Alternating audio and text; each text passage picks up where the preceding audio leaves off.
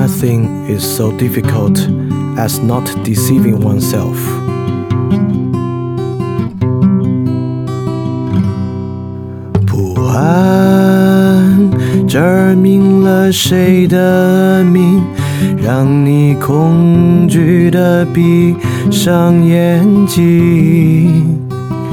雾散照亮那个影，词句编织你的艰辛。饭店二点零第二章：语言何以可能？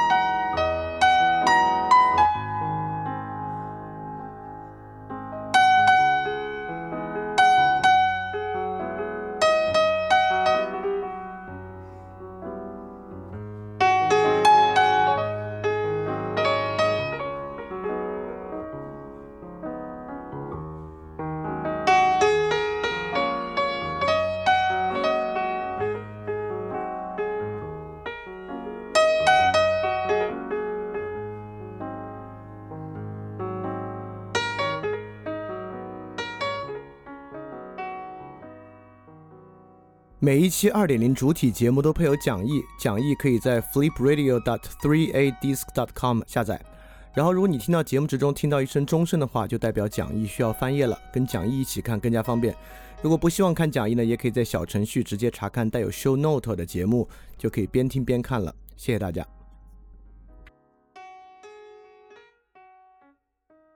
大家好啊，欢迎收听新一期的发展电台，我是李厚成。那么今天我们终于不用再念咒语，这个青年大院必须死了啊！因为心诚则灵，所以这个青年大院这个号呢，终于死透了。当然，可能还会有中年大院、老年大院、新青年大大院，但无所谓嘛。现在总是少一个坏公众号，总是个好事情。那再往后呢，下一个当仁不让当然是观察者网了。但观察者网呢，毕竟势力很大。所以到底该怎么来念这个咒语，或者该怎么做一期节目作为这个观察者网必须死的开始呢？这个容我再想一想啊！大家不要 push 我，就好像飞蛾扑火，飞蛾扑火是个多酷的事情啊！我倒不觉得飞蛾扑火很酷，还是从长计议会好一点。但是我现在脑子里面想的，希望哪个东西赶快倒掉，大概就是观察者网吧。那我觉得群里的同学和听电台的同学呢，应该还有不知道一日谈这个事情的。是我和看理想一起做了一个视频节目啊，大家也可以去看一看，在百度上直接搜“一日谈”就可以搜出来了。然后前两集稍微碎一点，从第三集周玉军老师开始好一点，是一个对谈类节目，大家可以去看一看。好，呃，大概就开场说这两个小事儿，一个是青年大院终于死了，然后一个呢是一日谈这个事情。那我们就正式开始今天的这个内容。我也，呃，就因为一日谈的原因啊，有一段时间没有讲这个饭店二点零哲学研究了。实际上呢，我自己还一直心心念念，很想讲，因为这个东西真的是收获特别特别大，所以说呢，能持续做下去是最好的啊。我迫不及待，所以最近我们可能会狠狠的跟一段时间。那我们废话少说，马上开始今天的内容。我们呢，今天就从哲学病开始，因为有段时间没讲了，所以今天呢，我还是先把我们过去讲的内容换一个视角给大家串一下。让我们正式来说今天的内容。那今天的内容呢，其实也是哲学研究里面的名篇，是维特根斯坦使用疼痛这个话题和视角切入到私有语言这个问题之中的。但是，私有语言这个问题为什么重要？包括可能对很多同学来讲，还得讲什么是私有语言等等等等。我们就从这个铺垫开始，我们就来说哲学病。因为整个哲学研究这本书，如果一言以蔽之，这本书是在干嘛呢？这本书就是在医治哲学病。那什么是哲学病呢？然后我们就从这个视角，把之前的内容简单串一下，来引向今天这个关于私有语言的内容。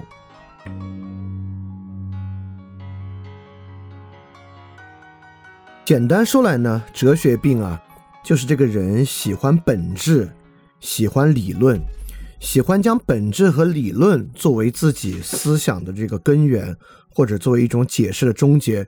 作为一种真理来看待。这样的一种兴趣呢，一般范儿年台管这个用一个文绉绉的词汇啊，叫旨趣。这样的一种旨趣呢，就叫做哲学病。那么这样一种旨趣呢，人人都有。如果要简单说这个旨趣怎么来的呢？这个旨趣当然和启蒙运动有脱不开的关系。所以，我们整个第一章讲现代世界开始讲康德，我们大概就能看到这个哲学病的来源。如果非要说一位呢，笛卡尔可能和这个哲学病啊，或者笛卡尔、培根他们和这个哲学病的关系呢，就最大。就因为这样的原因，这种哲学病呢，其实也贯穿在我们的教育过程之中。不管这个人读了多少书，但是有以下这几句话，大家应该还是朗朗上口的，包括什么透过现象看本质啊，抓住主要矛盾啊，量变引起质变啊，这都是我们过去教育之中对于认识论的一些非常简化的表述。而这些简化的表述呢，就构成了日常生活之中的哲学病。因此呢，我们就总能听到有人说啊，这个事儿的本质是什么？人的本质是什么？女权主义的本质是什么？自由主义的本质是什么？等等等等的词汇，也会说啊，你那个叫以偏概全等等等等啊，就这样的逻辑学的用语，我们平时呢也听得非常非常多。这些呢，就构成哲学病的一些基础。大概这些病的表象呢，就是相信一种大权理论，针对一切问题，从物质的到精神的。有一种根本的理论在背后能够解释这样的问题。对于一般的受众来讲啊，还很难把它还原到什么量子理论来解释一切。但是以演化论的视角解释一切，以一种演化论的竞争的态势解决一切，那在今天呢是很流行的。不管是动物的、企业的、社会的、个人的、道德的、国家的、政治的，都可以以一种演化论的方式。以一种竞争的态势来解释这个呢，就是一种大权理论，针对一切的一种还原。第二呢，相信一种完备性，完备性呢就是逻辑的完备。我们平时呢一般把它叫做这个道理的自洽、道理的闭环等等词汇，都在描述这样一种把道理说圆了的感觉。一旦一个道理说圆了，我们就会认为解释到头，我们已经逼近了这件事儿。这个现象，这个人某种性质的本质，而这种完备性呢，构成了一种非常厉害的理论，非常厉害的解释。大概呢是这种哲学病的第二个形式。第三呢，就是把世界啊、把人啊、事啊、物啊，当做一种向内探索的深度。也就是说呢，我们总想啊，把问题描述的更精确、更内在的、更本质的、更正确的事情。就是一种向内探索的旨趣和倾向，也是这样的一种哲学病。然后最后呢，就相信啊，认识是一切的基础。我们之前啊，也管这个叫认识论中心主义，也就是我们相信啊，人做决策，企业做决策，任何人做一个决定，有一个行为，说一句话，它的前提在于一个认识。他为什么可以做一个决定呢？是因为他认识到了一个问题，因而可以做一个决定。他脑子有一套道理，在这个道理的基础之上。去做一个这样的决定，因此这套方法啊，就是这套要把握本质的，以还原论的方法探索一个人事物的内在深度，在我们讨论社会问题的时候啊，评价他人的时候啊，自我反思的时候啊，甚至自我要放弃一个行动的时候啊，比如说我们放弃，我们说，哎呀，还是要跟他分手，因为这个人跟人之间不能互相理解，那这个人与人之间不能互相理解。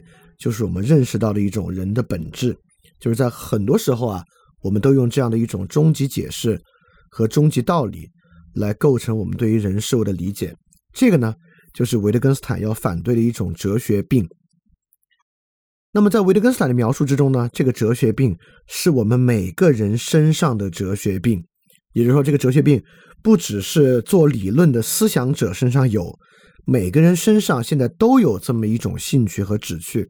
它当然也在决定我们在看媒介的时候，例如我们不管是看视频、看微信公众号文章，接受一个理论概念，例如内卷啊、加速啊、PUA 啊，我们过去说的一切，我们都会认为这个概念由于触达了某种本质，我们认为它是对我们生活困境的一个好的解释。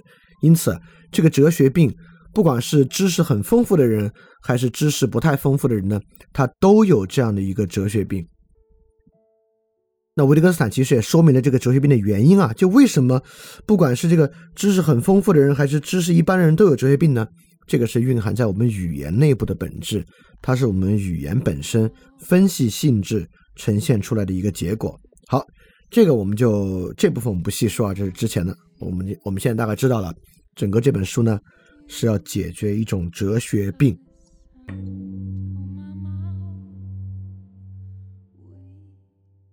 那么我们犯哲学病、追寻本质是干嘛呢？是我们每个人都有这个追求世界真理的这个兴趣吗？其实没有啊。我们犯哲学病的时候呢，其实很大时候是我们跟他人接触，尤其是我们在跟他人就规则这个事情产生争论的时候，是我们最容易犯哲学病的时候。我们跟其他人吵架的时候，是我们容易犯哲学病的时候。就包括我我们之前举例子啊。流氓跟人吵架，闹急了，别人骂他一句，就那个国骂，他这时候都会犯哲学病。他会说啊，人跟人之间不管怎么争论，不能够侮辱对方的亲人，尤其不能够侮辱对方的母亲，这个是我们的底线。我刚才怎么对待你，且不说，你侮辱了的我的母亲，你触犯了底线，所以现在你理亏了。这套东西啊，当然一个流氓嘴里说出来未必有我说的这么清楚啊，他可能这个道理是这个道理，但说的要复杂一点，呃，说说的要模糊一点，或者里面用的脏话要多一点，但基本上道理是这个道理，而且这个道理呢，也是在诉求某种本质。这个道理呢，他是在把道理说圆，而且他认为呢，当我们回到这个底线这个支点之上，他的行为和他的立场就受到了辩护。所以，我们犯哲学病跟这个流氓是高度类似的。当我们的某个立场需要辩护，尤其与他人产生争执的时候，就是我们容易犯病的时候。因此，我们犯病，我们不用我的目的为自己辩护，我们不用我的利益为自己辩护。即使我要用利益为自己辩护，我也得加一句“人不为己，天诛地灭”。即便我要用快感为自己辩护，我也要加一句“享乐是正常的，是合理的”，因为只有感觉是最真实的。感觉以上的一切道理主义都是虚的，等等等等，我们都还要用这样的哲学病的结论为自己辩护。所以，我们犯哲学病的时候呢，大概是就规则问题，在为自己辩护的时候，是容易犯这个哲学病的。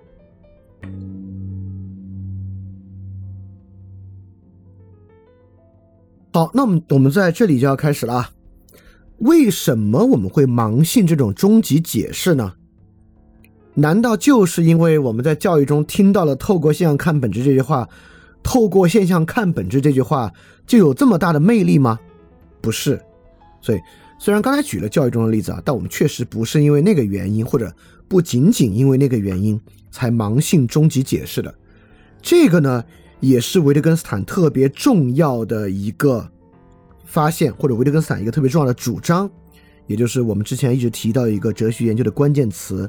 生活形式，我们为什么会有某种信念，有某种习惯？原因不是因为某个认识，不是因为我们觉得本质对，而是因为我们有某种生活形式。这个生活形式中包含了这种哲学病。这种生活形式包含了我们对世界的理解会收敛到一个终极解释上这回事儿，收敛到某个真理、某个规律、某个本质。为什么会这么想？什么生活形式逼迫我们这么想呢？法律的判决，这个社会上的很多调解，最后是以一个法律判决来终结的。原因此法条还是原因彼法条，最终呢会收敛到一个相对单一的道理之上来形成科学规律，对吧？那科学主义呢？是将世界收敛在一个根本规律，或者收敛在一个具有还原论性质之上的东西来解释的。当科学主义成为一种论争的文化，那么在网上我们讨论问题也会最后愿意收敛到这样的东西。第三，当然就是网络争辩。我们之前说过很多次啊，网络争辩有网络争辩的面向，在网络争辩的面向之中呢，简化是一个非常重要的事情。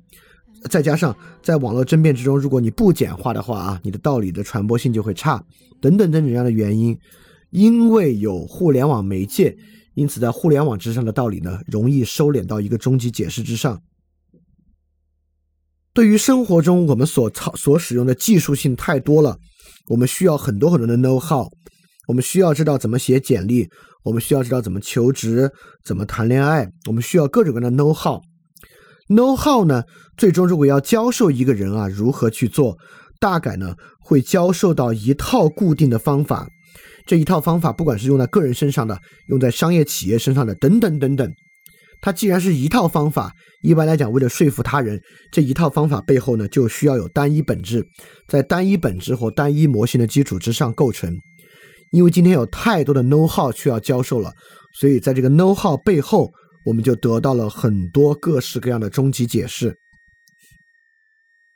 比如说，我们要说服一个企业接受啊，我们需要在互联网上做营销，那背后呢，就很可能会收敛到某种单一的终极解释。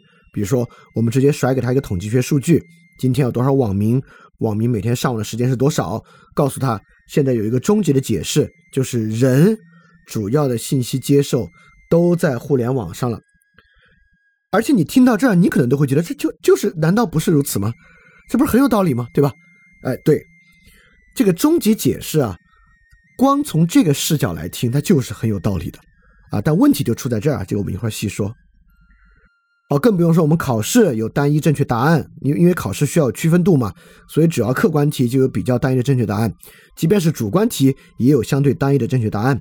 包括信息爆炸时候呢，我们需要更简化的信息线索，包括电视广告，由于时间非常短，因此在广告之中呢，都会把很多信息收敛为相当简单的说法和解释。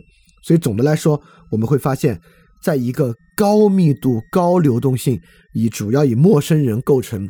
并且需要互相说服、争论、排解争端的社会之中，确实这个生活形式很多东西呢都会收敛到一种单一的终极解释。对，终极解释是一种生活形式，它是在一个资源需要靠选拔、超大信息量、个人原子化的社会之中，我们可能不得不采取的一种生活形式。因此。这个生活形式呢，也会反过来影响我们对于知识认识和世界理解的看法。所以，这个就是维特根斯坦说的一个非常重要的东西啊，就是你的认识为什么是那样的，跟那个认识本身的性质没关系。比如说，科学主义者都认为，为什么我们相信科学主义，跟生活形式没关系，跟科学规律产生的过程。它是透过实证完成的，它本身是真理有关系，对吧？我们也说，为啥我要讲这个道理？那跟我的利益没关系，跟我的生活没关系，跟这个道理是一个真理有关系。维特根斯坦说狗屁，就是，但维特根斯坦没有什么粗鲁的话。维特根斯坦说，认识是怎么样，和认识本身关系不大，认识呢是蕴含在生活形式之中的。因此呢，确实有很多生活形式，我们是从来没有想把东西收敛到一个点上的。比如说学术研讨会，就一个话题呢，大家恰恰是要得到各种各样不同的视角和看法，包括就一个问题，各种不同的人来分享 brainstorm 等等呢，也是一种扩散的、横向扩展的看法。包括当我们能够近距离。观察到各种不同生活的时候，当然城市的生活也在变得逐渐单调啊。这也是我今天在那文章里写的。就等等，其实我们是有很多生活形式是不必收敛到一个终极解释之上的。但现在这样的生活形式对城市人来讲啊，确实越来越少。所以说，我们的生活形式里面呢，就具有这种终极解释的一个角度。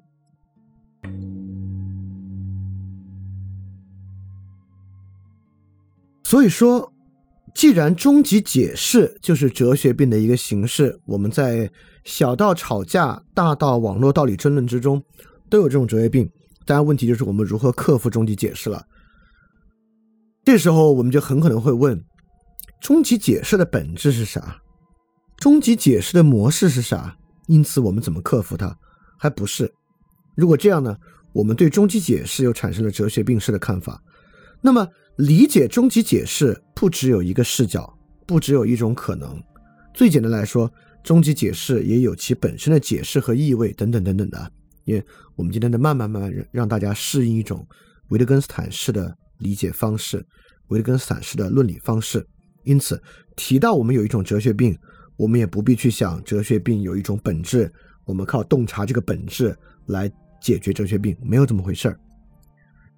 因此，比如说终极解释，我们会说这个终极解释，第一，我们就要想用维特根斯坦啊。假设我们现在维特根斯坦，我们在向维特根斯坦请教，我们该如何克服终极解释？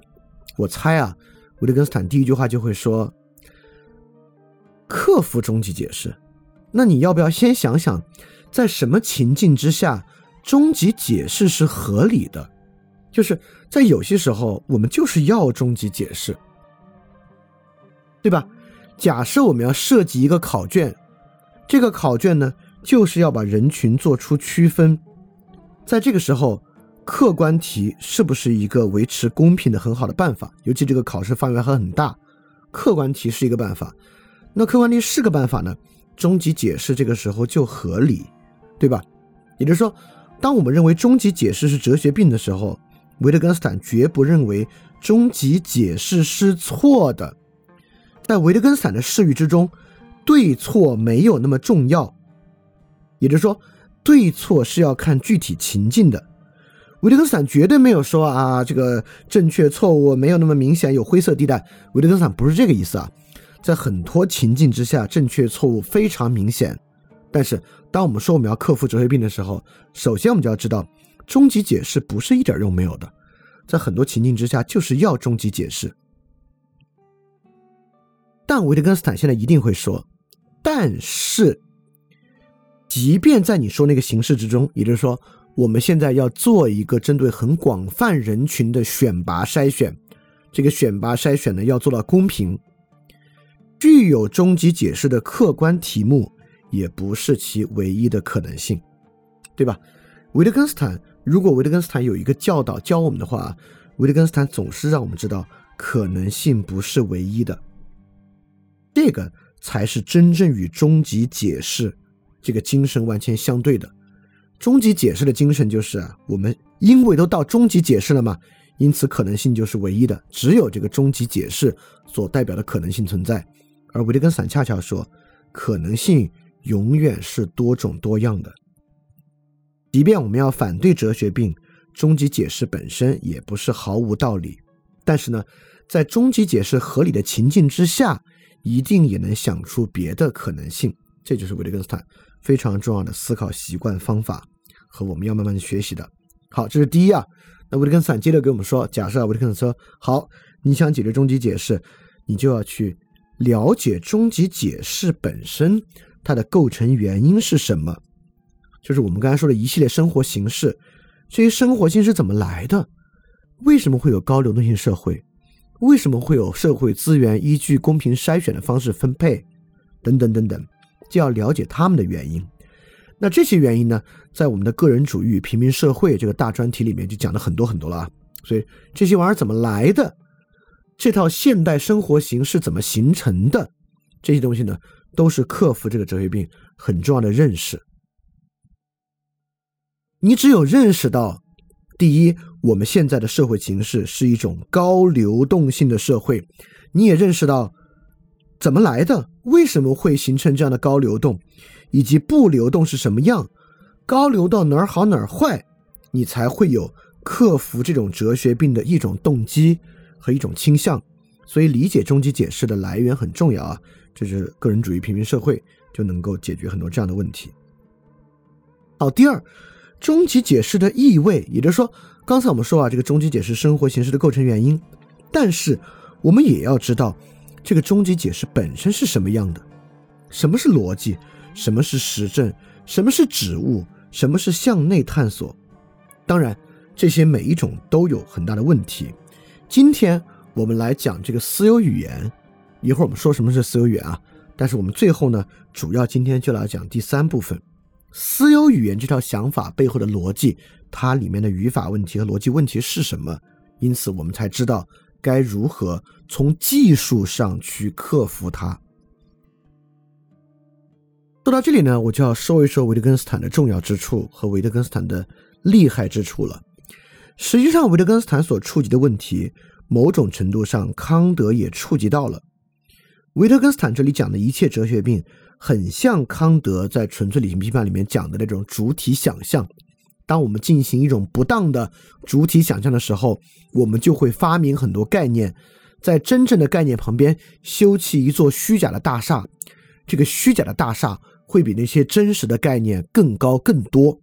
也就是说呢，康德提出了这个问题，在这个问题意识之上，和维特根斯坦是很类似的。要理解这个很简单，我做一期二十分钟的节目就能够让听的人了解哦，确实有这个问题。好多概念是我们臆想的，但是问题就在于，光知道这个没用。言下之意说，如果你真的要克服这些假概念，你必须从技术上了解这些假概念的构成，因此你才在内心深处知道它是怎么假起来的。不管你是要自我克服，还是要告诉他人，如果没有这套技术性的分析，实际上呢？你对这个的把握还并不真切，所以说，如果只想知道有哪些假概念等等等等的，实际上饭店问答和饭店 special 里面就讲的最多了。但如果你要形成自己克服哲学病的那套能力的话呢，你还是需要这么一套技术。维特根斯坦恰恰是因为他是哲学，他是逻辑学学得非常好的一个人，他的这个逻辑思维非常强，他自己的视角的把握能力很强。所以，哲学研究其实就是一个维特根斯坦的哲学并拆解技术大全。那么，透过对哲学研究的了解，透过对这套技术和技术背后视角的把握，你才真正获得了比较强的这个能力。所以说，这部分呢也是很重要。就光知道有这个问题，光知道这个问题的严重，并不解决这个问题。知道这个问题的来历会解决一部分，但最重要的。还是真正分析问题的这套技术。所以说，克服终极解释哲学病，就需要从很全面的视角之上去理解它。你理解，在很多情况之下，这个终极解释不坏，是合用的，能够帮助我们满足目的的。这个终极解释的来历是一种生活形式的形成，这套生活形式用历史的视角、社会学的视角、政治学的视角、经济学的视角是怎么来的？我们是怎么过上现在这样的生活的？再从技术的角度来看，这套终极解释背后支撑的逻辑、实证方法、指物的概念和这种向内探索是什么样的？了解这些之后，我们实现一种全面理解和克服终极解释哲学病的方法。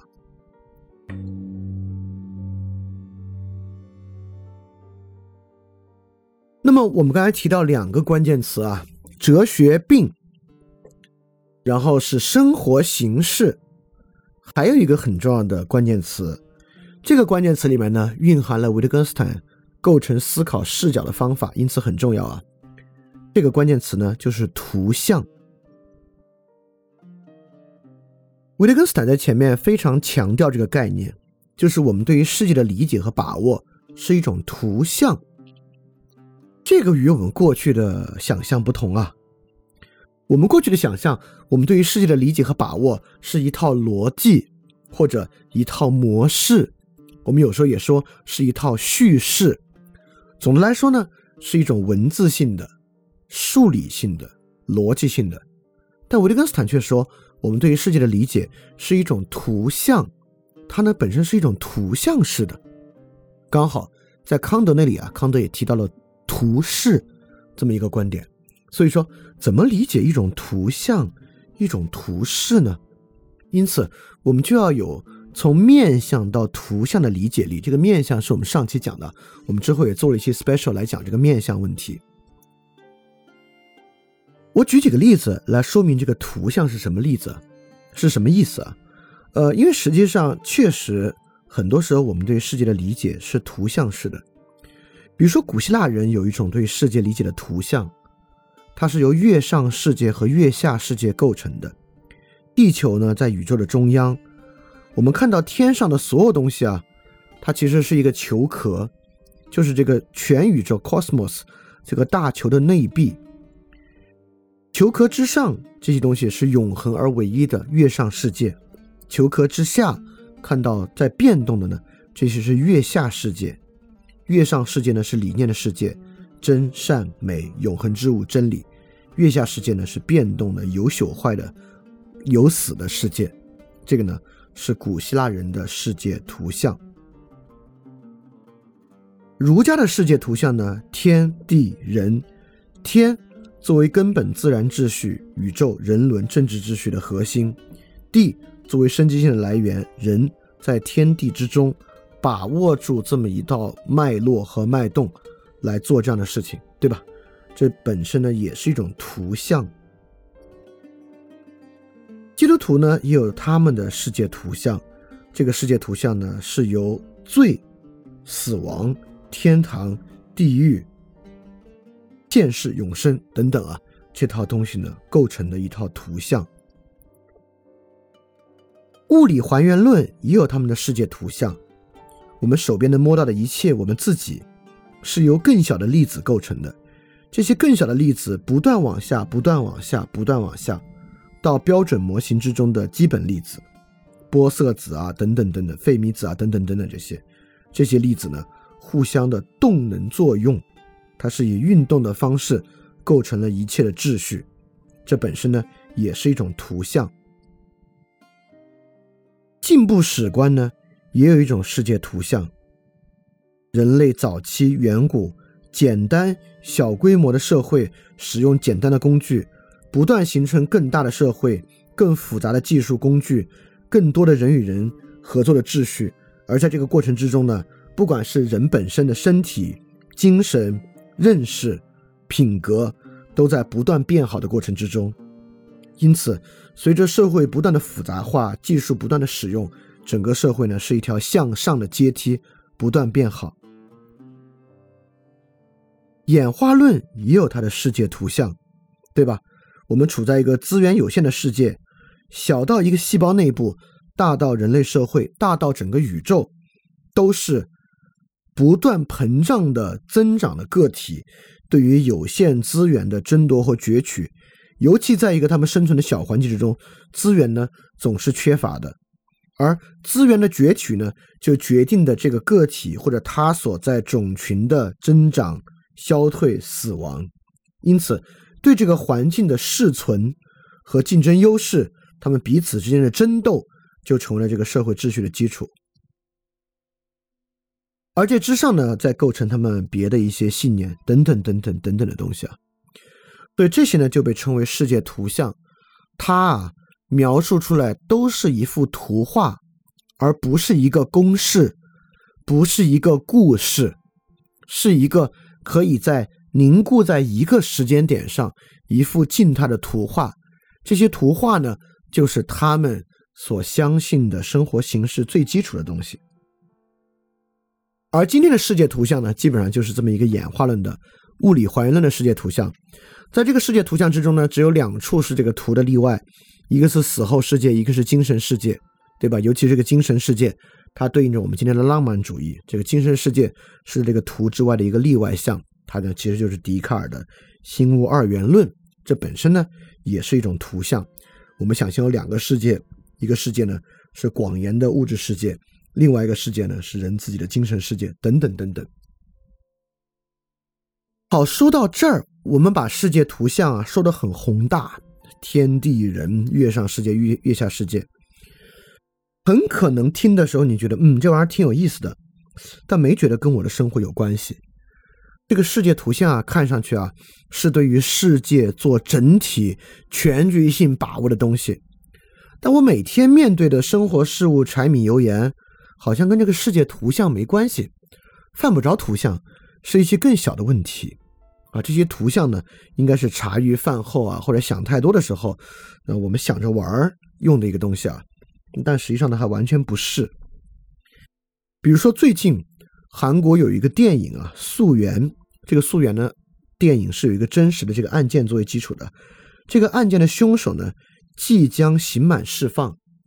不管是韩国的很多民众，还是中国的很多民众，都义愤填膺，觉得这个人怎么可以刑满释放呢？就应该继续关下去。就是因为我们说为什么要关呢？因为啊，这个人在监狱里，他做心理调查，表明他的心理依然很不健康。很多韩国专家也认为他出狱之后重新犯案的可能性很大，因此韩国有很多人情愿继续关押他。我们网上也有很多网民认为这样的人呢就应该继续关押。因此，人有一种类似于生理健康一样的心理健康状况，这种心理健康状况决定了一个人害人的可能性，而社会是由很多不确定的人构成的。管控这一个一个因子的风险是个重要的事儿。我们的社会安全就是靠控制住这一个一个有风险的点来形成的。当这个人作为一个有风险的点存在的时候，为什么要放他出来和其他人产生接触呢？对吧？这依然是我们对于社会安全、对于社会风险的一幅图像。而这个图像本身呢，与演化论世界观高度相关。就在这样的图像之下，我们在讨论并决定着一个人的生死，讨论并决定着一个人自由与否。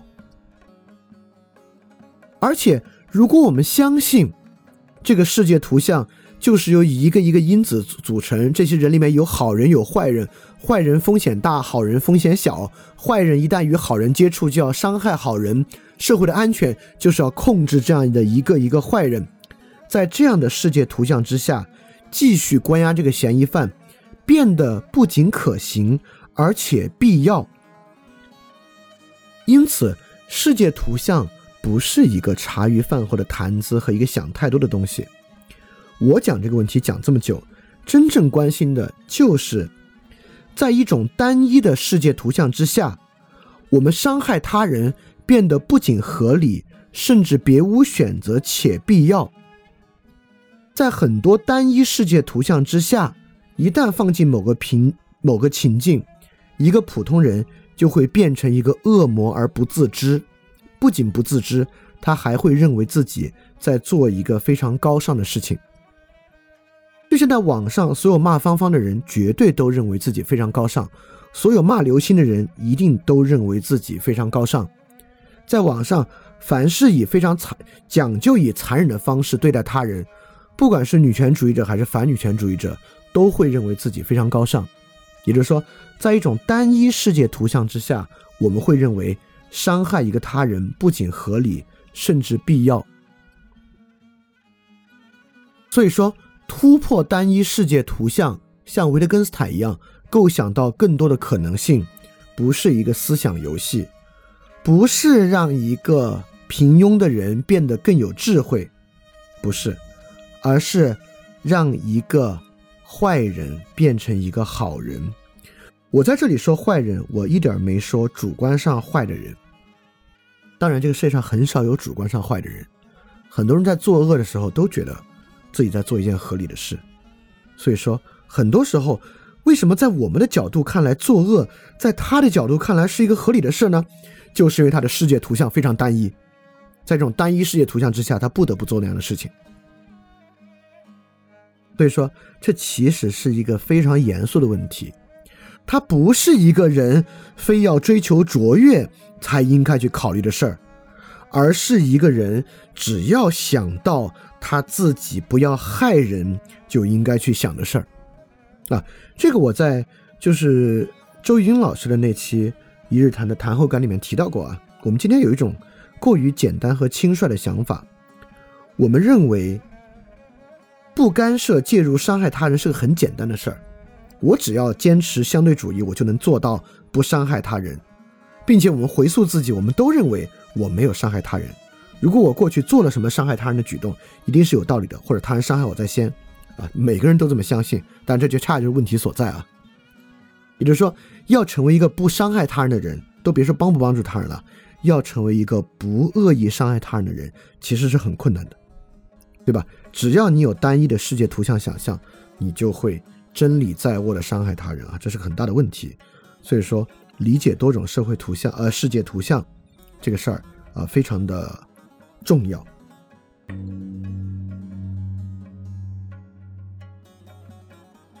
因此，如果有人问，哎，你说刚才这些都不是真实的世界图像，那真实的世界图像是什么呢？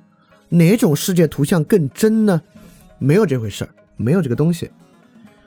因此，这也是维特根斯坦带领我们所做的一个重大转变，从展现真实到解蔽的一个观念。我这里专门用了海德格尔的说法解蔽，原因呢，就是要看到，在二十世纪，海德格尔和维特根斯坦在想象一个多么相似的话题。你看啊，在我们过去的想象之中，我们在探索世界的真相，因此我们说出口的就应该是正确的是什么，真实的是什么。当我们把握了这个呢，我们就产生了生活的一个依据和支点。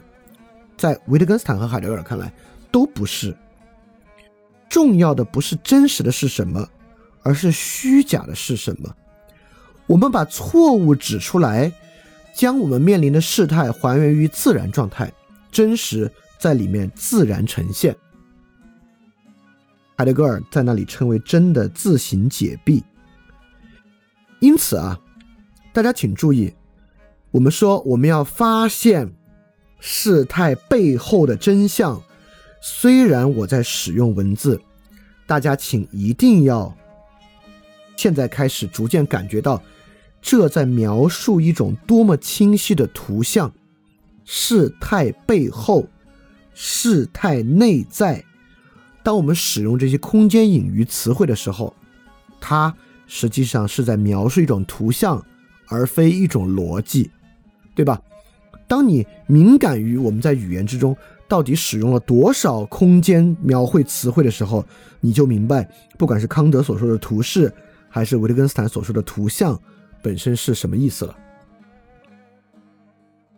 包括我们说过去啊，我们认为这个事实是隐藏起来的，我们要挖掘出隐藏、挖掘，都是图像。今天呢，实际情况是。虚假是真正的，我们要澄清，指出虚假，澄清也是一种图像，这就是我们理解世界的方法。我们是在空间隐喻性的图像之中理解世界的。而我们之前说了，为什么我们认为有所谓本质的存在需要挖掘出被隐藏的真实和本质呢？这个我们在翻店二点零第一期就讲了啊，就是。培根那边的一个叫做伪赫尔墨斯主义的世界观，认为世界的秘密隐藏在世界的表象之后，解决世间问题需要靠挖掘和揭示这些秘密。啊，正是这样的想法压制了我们一直到现在。因此呢，我们现在需要改变这个世界图像，从挖掘真相到澄清假象这回事儿。因此，翻译二点零说。翻译二点零重要的就是真情感、真理解、真实践。在这里面呢，我们应该就不会去说真的标准是什么什么什么，而是要去澄清一些假的东西。我们要去澄清假的玩意儿是啥样的。只要解闭真实呢，就会自行呈现。这呢，就这个世界图像理解上的一个转变。这个问题我们今天之后还会说啊，这个与维特根斯坦说哲学作为一种医治。就是所谓哲学病，哲学是治病这事儿是有关的。你看，我们过去说哲学啊，我们都说哲学揭示真理。赫拉克利就是最早啊，赫拉克利克赫利特的原子论等等等等，世界是火，世界是水等等等等，这些都在说是什么。就我们过去总认为哲学提供的是这个世界本质，对吧？到海德格尔和维特根斯坦这里呢，不是哲学呢。提供的是去除假的东西的方法啊，这个是很重要的一点啊。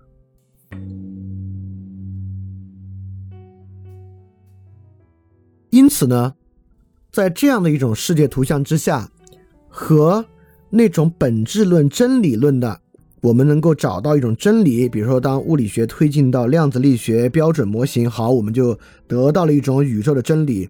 我们就开可以在这个基础之上，像搭房子一样构建出我们的真理大厦，并住在这里面，找到某种绝对真相。不同，在海德格尔和维特根斯坦世界之中呢，我们需要永远的反教条。尤其当这种世界图像凝结为语言逻辑数字，它就自有一种教条的冲动。包括我们说“己所不欲，勿施于人”，教条的冲动物理还原论教条的冲动；统计学，我们说普通吸毒人员啊，三个月后复吸率百分之七十，教条的冲动。这个教条冲动哪来？我们之后慢慢再说啊。教条本身是个很可怕的东西啊。教条是什么呢？就是，呃，这是我最近一直在思考的一个问题啊。就是我今天也可以讲给大家，就这个保守主义与激进主义。你可以把它简单理理解为左右之争啊，这个，但问题比这个复杂。我身上呢有很多白左价值观，但是呢，我其实是一个，你看，在看理想上，我那个专栏《理想主义》的一句话介绍，也是说我是一个看上去很保守的自然主义者。也就是说，激进主义和保守主义啊，这事儿还不是给他贴标签，确有其事。激进主义者有一个很重要的东西啊。就是教条主义，为什么呢？因为他们认为自己真理在握，因为只有人认为自己真理在握的时候，他才会提出激进的举动。就当人不认为自己真理在握的时候，保守主义为什么遵从传统呢？也就是说，我们不认为我们得到了那种绝对真理，所以说我们当然要解决问题，但解决问题是靠解决问题，而不是提出一套。比现在更好的整体方案，就任何认为我们拿出了一套比现在更好的超级整体方案来一次性替换掉我们的生活，这个呢叫激进主义。激进主义本身呢都有极强的教条性，而这本身是很可怕的啊！就真理在握是个很可怕的事情。呃，因为在这种情况之下，这个真理未必变得很清晰，但是为了解为了解决这个真理图景之下的问题啊，把这些敌人消灭掉呢，变得非常清楚啊。大家去可以去，今天这个不是我们重点，我们就简单说一句。大家去可以去思考各式各样的激进主义是不是认为真理在握，是不是有很强的教条性，在这种社会整体方案内部，是不是消灭、限制某一个人、某一个群体，打败某一部分人变得非常重要。所以说，这个激进主义和保守主义啊，还真是一个很值得思考的问题。好。说到这儿呢，整个维特根斯坦哲学研究的重要性啊，不是从一个糊涂的人成为一个智慧的人，而是从一个恶人变成一个正常人。尤其在现代境况之下，要当一个正常人，比你想象的要难。如果你认为自己真理在握，如果你拥有非常单一的世界图景，你非常容易变成一个恶人。那这个某种程度上也在解释恶的平庸性这个原因。为什么平庸性最后会成为恶？是因为越平庸，想的越简单，你就越不得不在某些境况之下把作恶当做那种情况之下你唯一可行的方法。所以在这里，我们可以说多一种可能性就少一份恶，这东西非常重要。比如说，这里面提到这个统计学啊，普通吸毒人员三月之后复吸率超过百分之七十。大家可以去网上看，现在有两种比较新的解决这个统计学问题的方法。第一种呢叫虚拟现实戒毒，这个虚拟现实戒毒啊，和库布里克电影《发条城》里面那个被讽刺的解决人恶的手段一模一样，有过之而无不及。在今天呢，是在实践中采用的戒毒手段，非常的残酷和残忍。另外一种更残酷残忍的是开颅戒毒手术，靠直接作用于前额叶或切除海马体内部的一个部分或者福格核的一个部分来实现戒毒，对这个吸毒者本身啊有极大的神经系统损害。在我们这边卫生部是已经叫停了的。但很多人认为应该恢复这个手术，甚至由于俄罗斯可以做这个手术，很多人还准备将这个吸毒者啊送到俄罗斯去做这个手术，因为在一种单一世界观之下，即使用残酷的手段对待他，即使用开颅手段把他变成一个精神有问题的人，都好过他是一个吸毒者。啊，当然，听这个节目的人，很多人也会觉得，难道不是吗？都难道吸毒不是全天下最可怕的事情吗？对吧？对，所以说对，就也就是说，当你认为吸毒是全天下最可怕事情的时候，你就会认为虚拟现实戒毒和开颅戒毒手术成为一种可行的事情啊，这就是一个非常现实的人。为什么人能对他人做出如此残酷的事，对吧？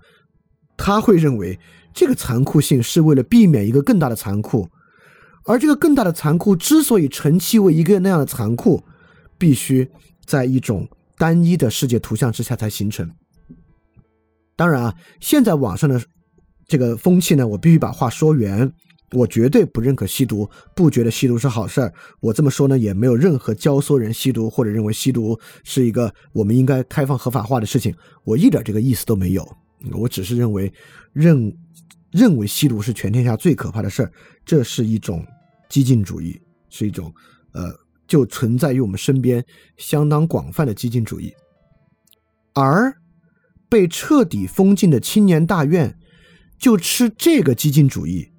就是吸毒者可恨这一条激进主义的文章都有不下十篇。这个已经被封掉的青年大院啊，就可说是激进主义教条官蔚为成风的一个号。而吸毒问题呢，恰恰也是这个号里面非常重要的一个题材。他们呢，就是在拿这套激进主义赚流量的。所以说，就如果你真的认为啊，小野老师你说的别的我都能理解，但这一条我实在不能接受。吸毒肯定就是全天下最可怕的事情了。那你可以以此为契机去多了解了解，了解的结果一定是觉得毒品真的可怕，毒品绝对是不对的啊。但是呢，不对的事情有各种各样不对的方式，应该不是你现在理解的那种。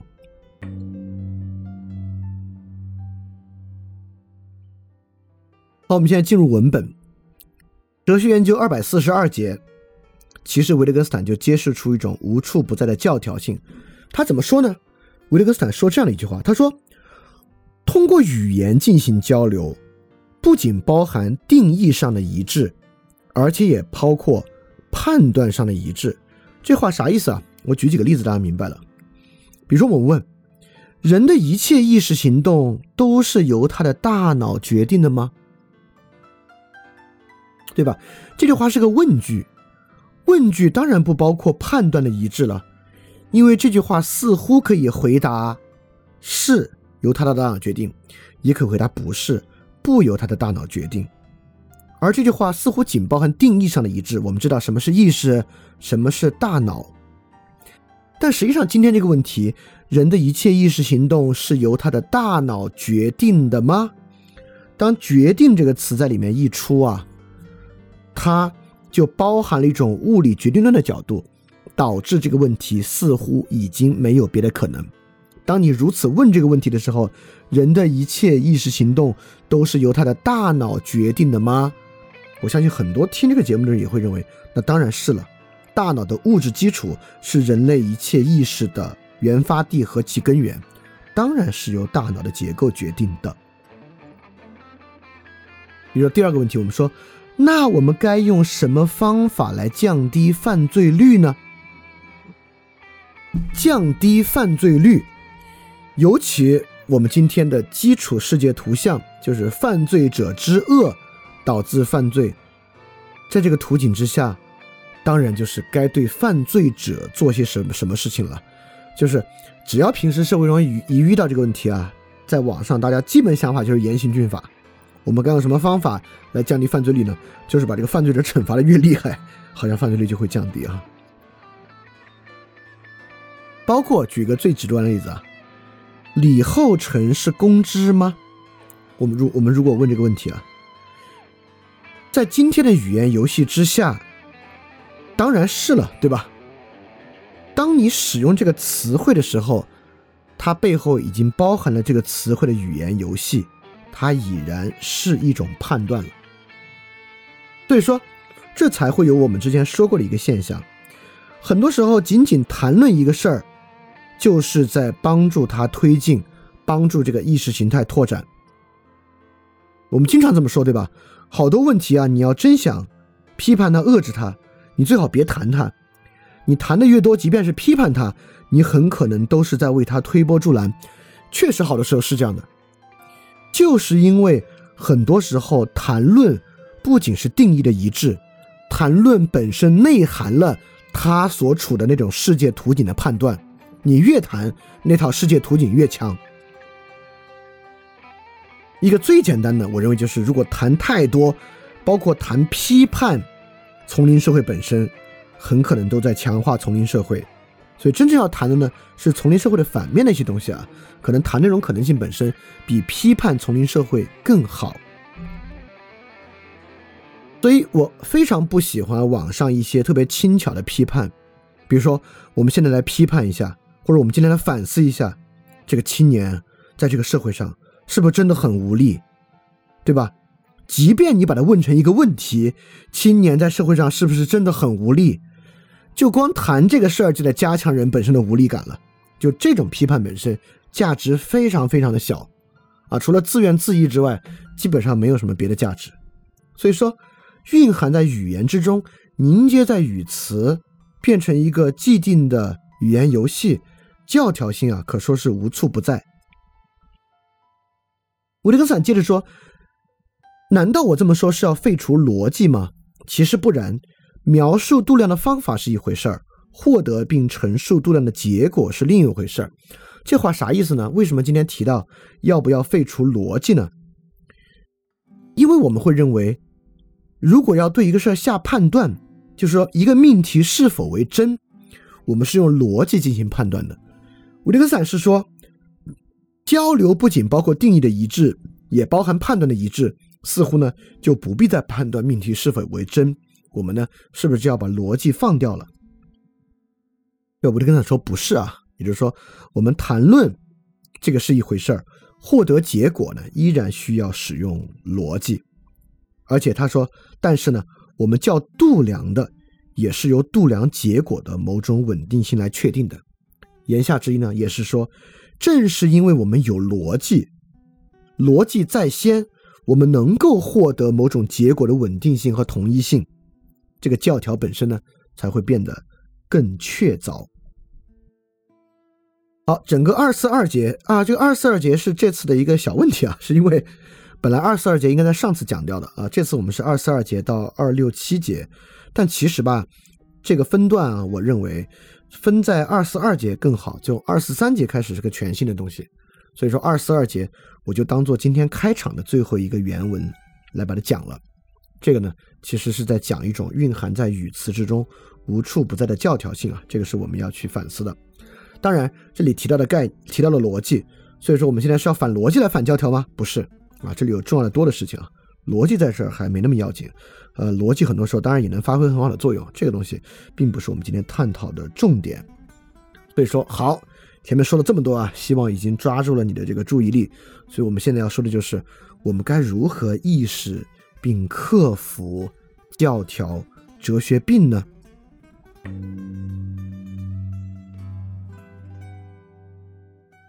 请注意啊，这里我们说一个事情是教条啊，绝不代表它是错的。看，我们一说教条，我们就觉得啊，要怎么才能驳倒它？不不不不，教条不是错的，教条是不能放之四海而皆准，不能用于任何情境之中。不能成为唯一考虑的因素，这个叫教条。就激进主义的问题，不是他们的想法是错的，而在于他们不考虑别的因素，他们没有想到还有别的可能，他们没有想到换了一个情境，那套说法已经不起作用了。所以很重要啊，我们克服教条，克服哲学病，不因为它是错的啊，不因为它是错的。而在而因为我们认为它放之四海而皆准。好，我们现在就今天我们拿什么问题来作为呈现维特根斯坦分析技术的一个手法呢？就这个私有语言的问题，什么问题啊？只有我最知道我自己的感觉。这个作为例子非常好啊，因为这难道还不是一个放之四海而皆准的真理吗？只有我最知道我的感觉，我的感觉别人不能知道。当然，前提我我我们今天就不说什么什么精神异常状态这些，我们不讲，就说人在清醒理智的情况之下，难道不是只有我最知道我自己的感觉吗？而这个呢，也是今天很多防守性教条的核心，包括别人不要绑架我，别人不要过多要求我，别人不要用你的价值观来影响我，也不要用你对生活的规划来规划我的生活。很多时候就是因为我的生活感觉快不快乐、幸不幸福，只有我自己知道，别人不可能知道，别人也不可能有这个感受。所以说呢，这个还是今天防守性的教条的一个非常核心的概念。所以我们就来看维特根斯坦如何驳斥这个的。你可能现在会认为这还能驳斥？对，这就能驳斥。而且维维特根斯坦就在我们今天所讲的这寥寥二十几节之中，维特根斯坦用了三个方法。从三个不同的视角和图像来驳斥这个东西啊，非常的精彩。好，我们就正式开始今天文本的部分。我们二四三到二六七节。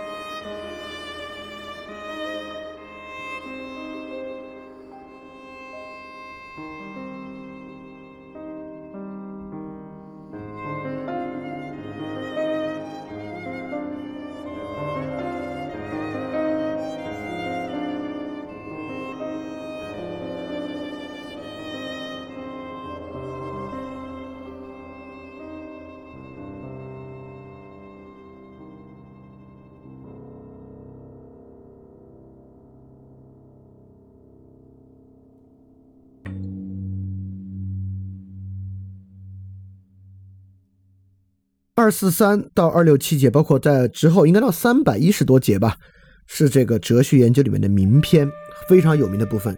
这部分呢，就是反对私有语言的部分。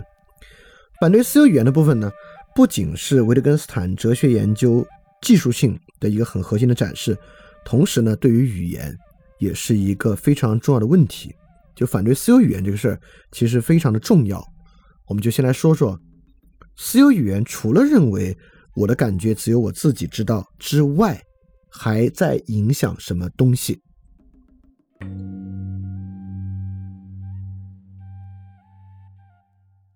这个私有语言这个事儿啊，是一个很多人都持有的信念。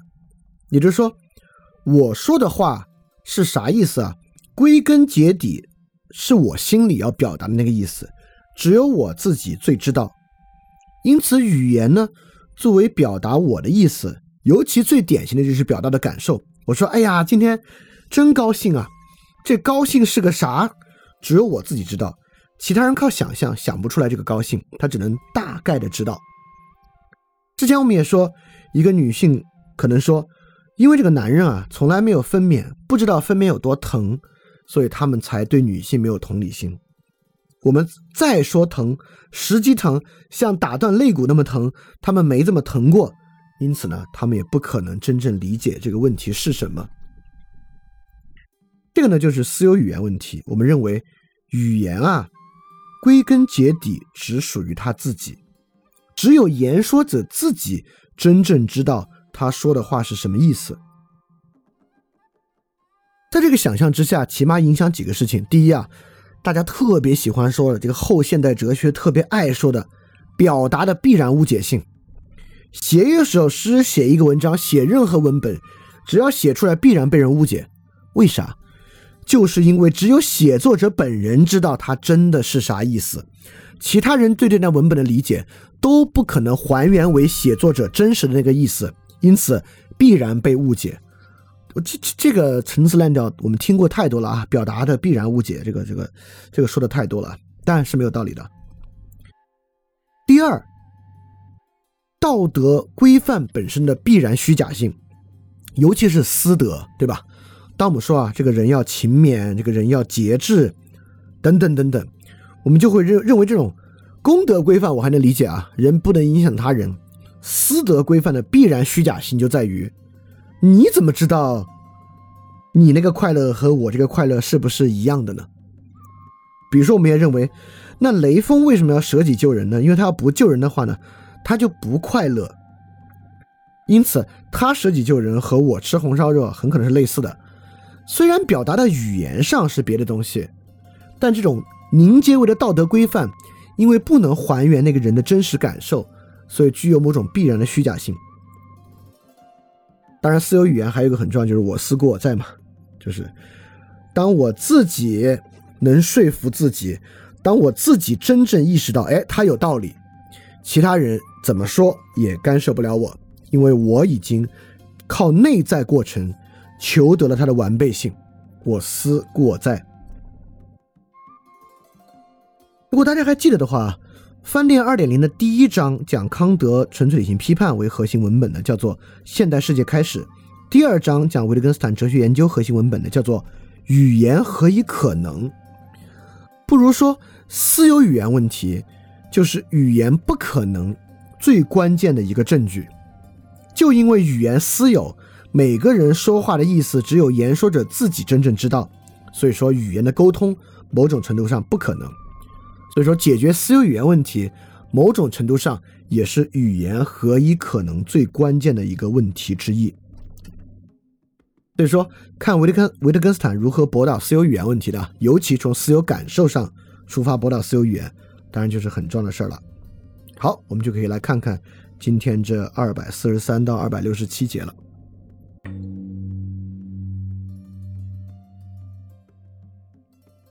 所以今天呢，我们分两部分。第一部分呢是二百四十三到二百五十三节，这部分呢我们来讲语法作为图像，对吧？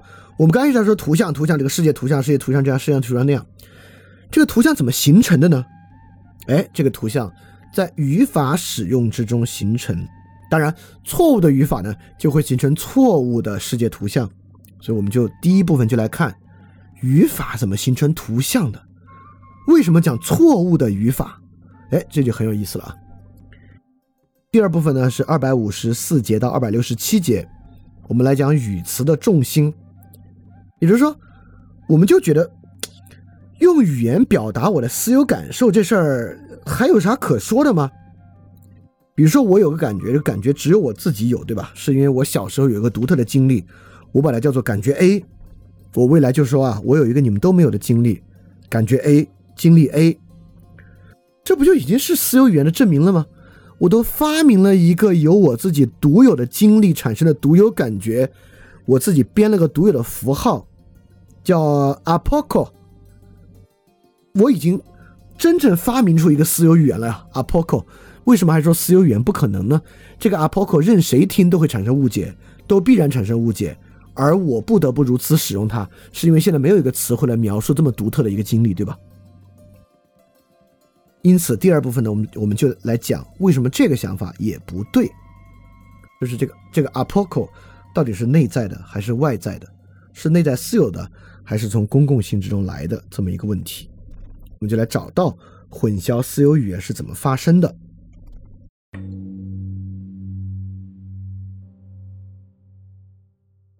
我们现在就来看第一部分啊，这个语法作为图像，语法呢是怎么样成为图像的？那我们就一节一节的来看。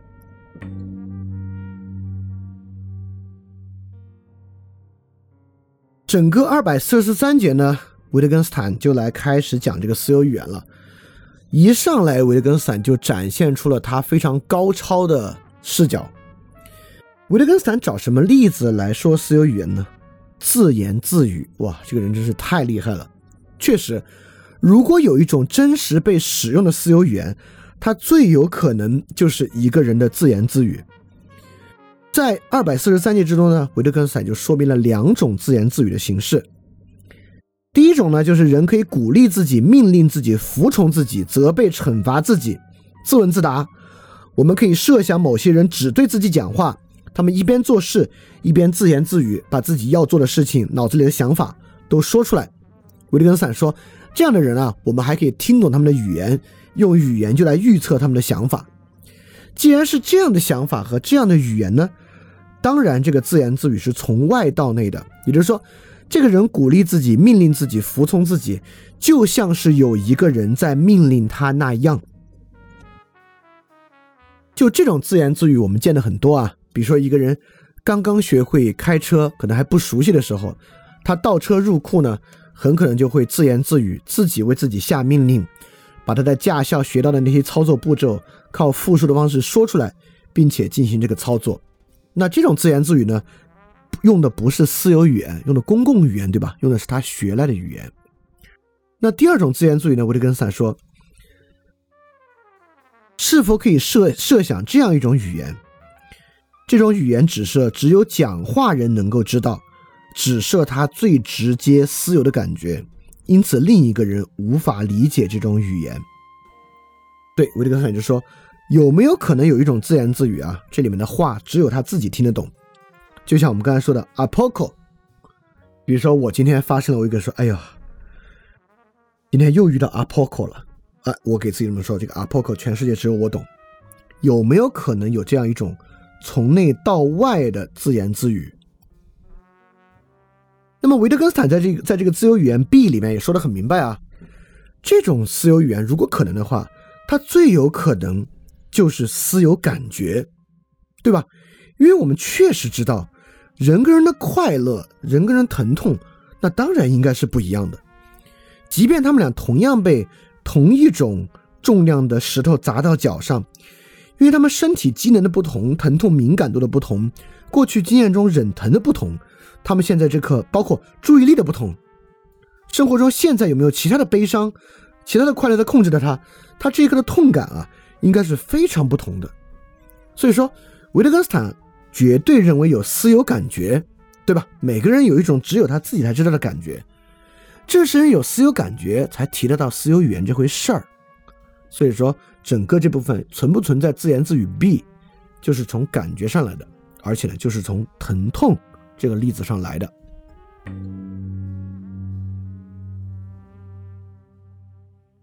厉害的来了啊！这部分真是非常精彩。维特根斯坦呢，首先还原了人类自然学习疼痛这个词的方式。疼痛这个词啊，当然是后天学会的。没有小孩生下来会喊疼，但小孩生下来如果疼了呢，不是没有反应的。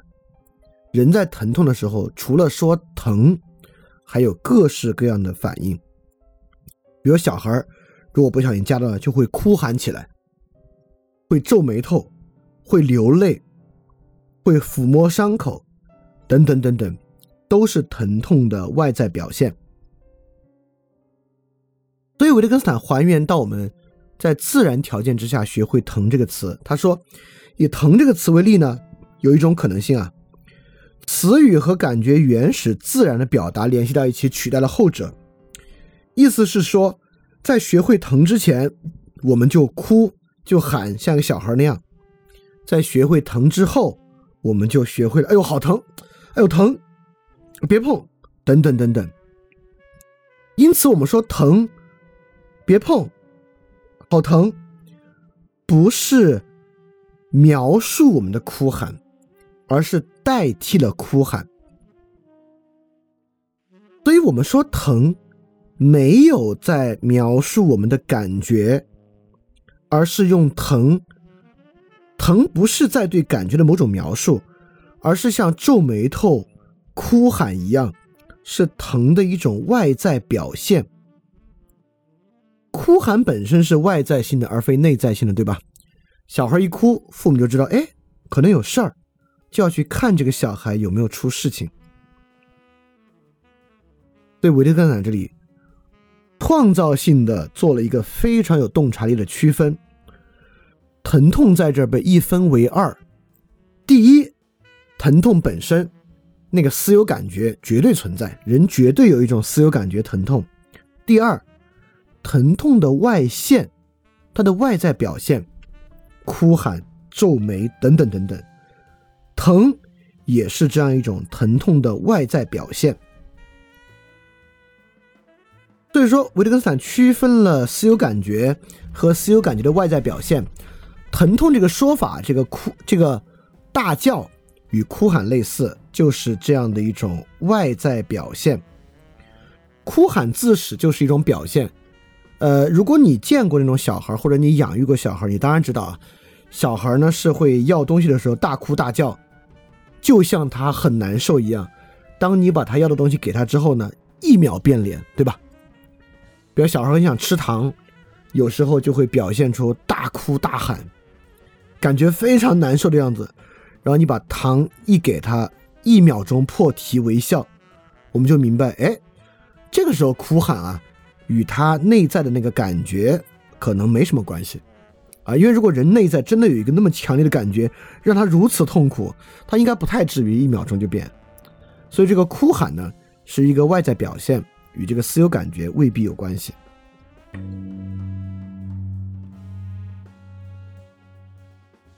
好，我们现在有个区分了啊，疼的那个感觉和疼的一种外现。为什么做这个区分呢？是为了完成维特根斯坦的这个分析。在二百四十六节，维特根斯坦立马说了一句非常你第一次读到吓一跳的话。这句话这么说的。在什么意义之上，我的感觉是私有的呢？那是只有我知道我是否真的疼，别人只能猜测。你第一次听对吧？肯定啊，只有我知道我是否真的疼嘛，别人只能猜测，这不废话吗？这句话的下一句话，吴迪根斯坦说，这句话在一种意义上是错的，在另一种意义上呢，没有意义。也就是说，我们听起来啊，绝对是根本真理的一句话。只有我知道我是否真的疼，别人只能猜测。维特根斯坦说，在一种意义上这话是错的，在另一种意义上呢，这话没有意义。凭什么？对吧？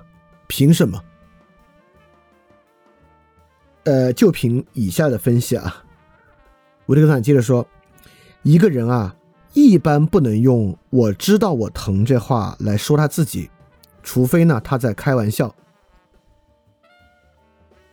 就比如说啊，一个人要是手上流血了，旁边人说：“哎呦，你手上流血了，你你你你你自己不疼吗？”这人说：“我知道流血了呀。”我们就知道这是一个玩笑话，对吧？他当然知道他流血了呀。这句话言下之意说：“我当然疼了，还用你说，对吧？”所以一般，比如说我们给人说：“哎呦，我觉得我今天好疼啊。”这话可以，比如你给医生说：“医生啊，我感觉我这儿疼。”这是一个正确的话。但如果你给医生说：“医生啊，我知道我胃疼。”这句话是有语病的。你去医生那里可以说：“我感觉我胃疼。”但你不可以说：“我知道我胃疼。”哎，这有啥区别？对吧？为什么我不能知道我胃疼呢？但是假设啊，我昨天跟一群朋友去吃火锅。今天啊，另外一个假设是一一帮同事啊，另外一个人今天呢就来办公室了，一趟一趟跑厕所，然后还愁眉苦脸的。然后另外一个人问我说：“哎，他今天好像状态不太好啊。”我就可以给他说：“哦，我知道他今天可能胃疼。”哎，这个时候我我为什么可以说我知道他胃疼这话呢？对吧？因此啊，这刚才维特根斯坦做那个区分。疼痛感觉本身和疼痛的外现就起到了重要的作用。也就是说，当我们说我知道的时候，它跟感觉没有关系。我知道这事儿只与疼痛的外现有关。就像维特根斯坦说，不能说别人仅只从我的行为举止中就得知我的感觉。因为我不能用得知自己的感觉这话说到我自己，感觉是自己直接得到的，而知道是通过行为举止甚至更多的东西推断的。这就是一个语法分辨，在这个语法分辨中，感觉针对疼痛那个感觉本身，我觉得我疼，我感到我胃疼。这是针对那个疼痛感觉的，而知道的语法针对疼痛的外现和疼痛的环境。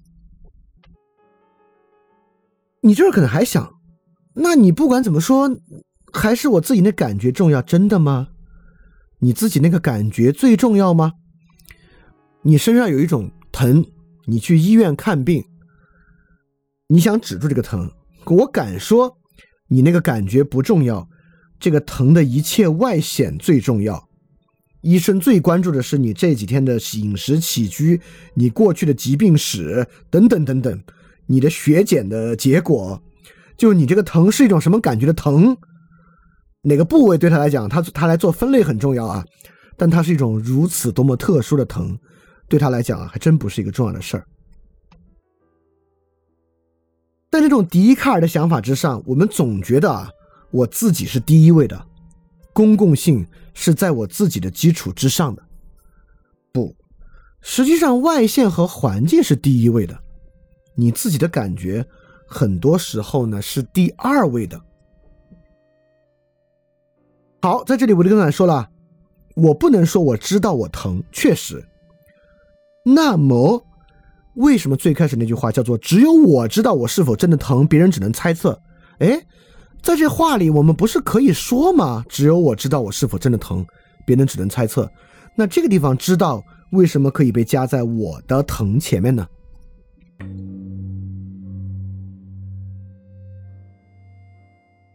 那么二四七二四八节，维特根斯坦就说，我们就会想啊，那是不是知道这个词有两种用法，对吧？都是可以的，前后两种用法。前后者呢，我只有我知道我的疼，别人只能推测，说明这个疼痛啊还是可以私有的。维特根斯坦说不对，只有我知道我疼这句话是错的，它是一个语法错误。但是我们有时候。就专门要说语法错误的话，用以表明一个观点，哇，这个真是太有洞察力了。维特根斯坦举一个例子，我再补一个例子，我们把这个问题搞清楚。维特根斯坦举的例子是说，只有你自己能知道你有没有那种意图，对吧？因为意图这个玩意儿啊，是人用来解释自己行为的，自己做一个事儿，好多时候就那么做了。意不意图啊，是一种理解行为的产物。自己有时候是不是知道意图呢？其实未必。维特根斯坦就说：“这样说呢，我是在向你解释‘意图’一词的含义，因为意图就是我们对他人行为动机的一个描述和解释嘛。因此，人自己哪有什么意图啊？所以这句话的意思是在解释意图的含义。”这么说呢，可能你还有点糊涂。我突然想到了中文语境之下一个更好的例子，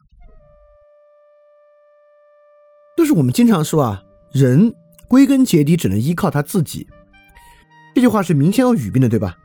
依靠这个词一般不能，不是一般不能说是，就依靠这个词不能说自己。依靠指的就是一个主体去依靠他人。当依靠自己的时候呢，这个是有语病的。但为什么这句话我们可以说呢？我们也知道，当人说人只能依靠他自己的时候，实际上是在说人谁都依靠不了，对吧？你说这句有语病的说法，专门为了凸显谁都不能依靠这个结论。因此，只有你知道你有没有那个意图。这句话是在说啊，意图这事儿永远都能怀疑。因此，什么是在向你解释“意意图”一词的含义呢？其实是说，只有你自己能知道你有没有那个意图。我们是说，只有面对你自己的时候，“意图”这个词之上的语言游戏才变得毫无意义和消失。人只能依靠自己也一样，人只能依靠他自己。只有在这个情况之下，他人是否值得依靠，可以依靠什么，这个语言游戏才消失。只有你自己知道你多疼，只在这个情况之下，透过外线和环境判断一个人是不是疼，这个语言游戏才消失。也就是说，只有在这儿，这个词儿才不能用。这些用语法错误的方式来描述，我们为什么要用一句本身带悖论的话描述，就是为了做一个否定的意思，来解释这个词汇的含义。所以说，我就跟他说的很明白，不是一个词有两个用法。这这些句子里面，这个词啊，就是用语法错误，我们专门把它说成一句错话来表达一个否定的意思。所以说，这些命题都是语法命题，而非事实命题。只有你能知道你自己有没有那个意图，呃，不能。人必须依靠他自己，那就不叫依靠，这话没有意义的。只有你能知道你自己是不是疼，没有意义。你感觉你自己疼就行了。对这些话呢，都是语法命题，用语法的错误来做另外一个方面的否定，而不是一个事实命题。你可以真正经验依靠自己，经验这个知道自己疼，这些事儿都经验不了。因此，只有你知道自己是不是疼，其他人只能猜测。某种程度上，恰恰是在说，知道这个词，就是通过外线和环境的一个语言游戏。好，说到这儿呢，你可能还有个嗯嗯模糊之处啊。你说，哎，维特根斯坦这个分析我倒是能理解，但凭什么知道疼是一个外线和环境的要素呢？我多举几个例子，你就明白了啊。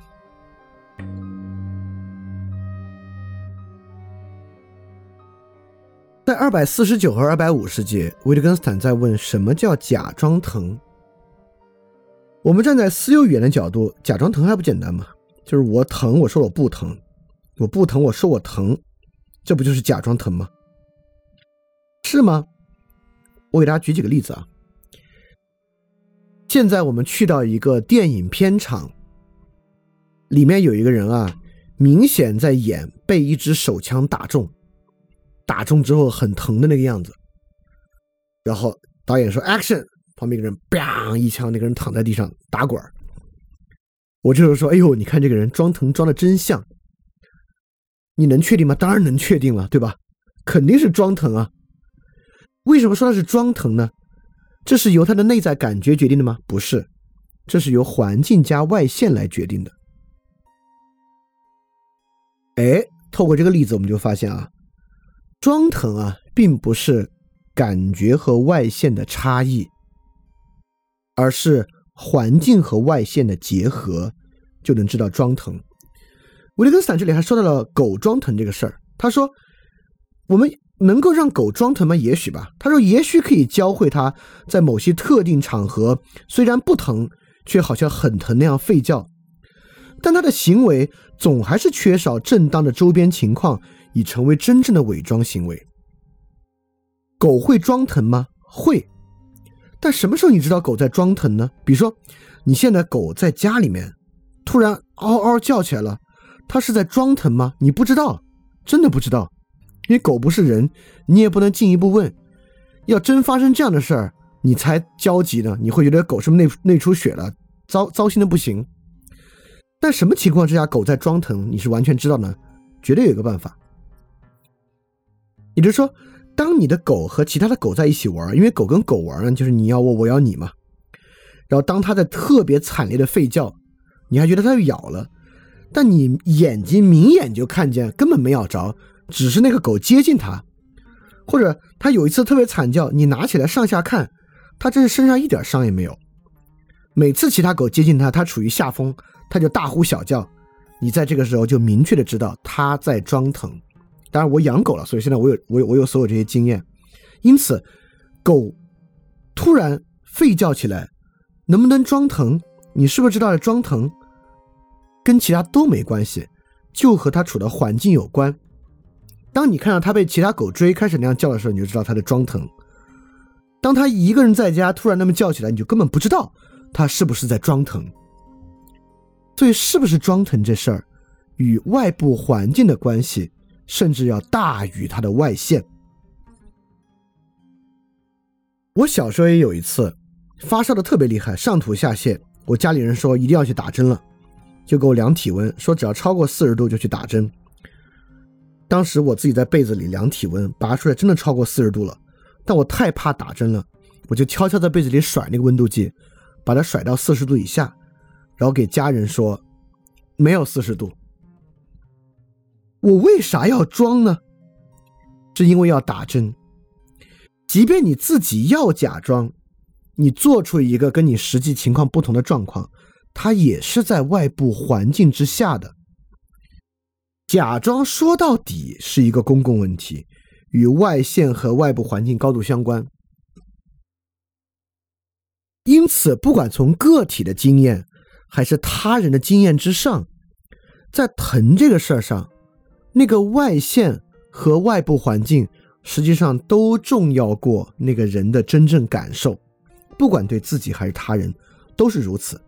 在这里呢，我们也能体现到我们之前说的公共性第一位，个人性第二位那个问题。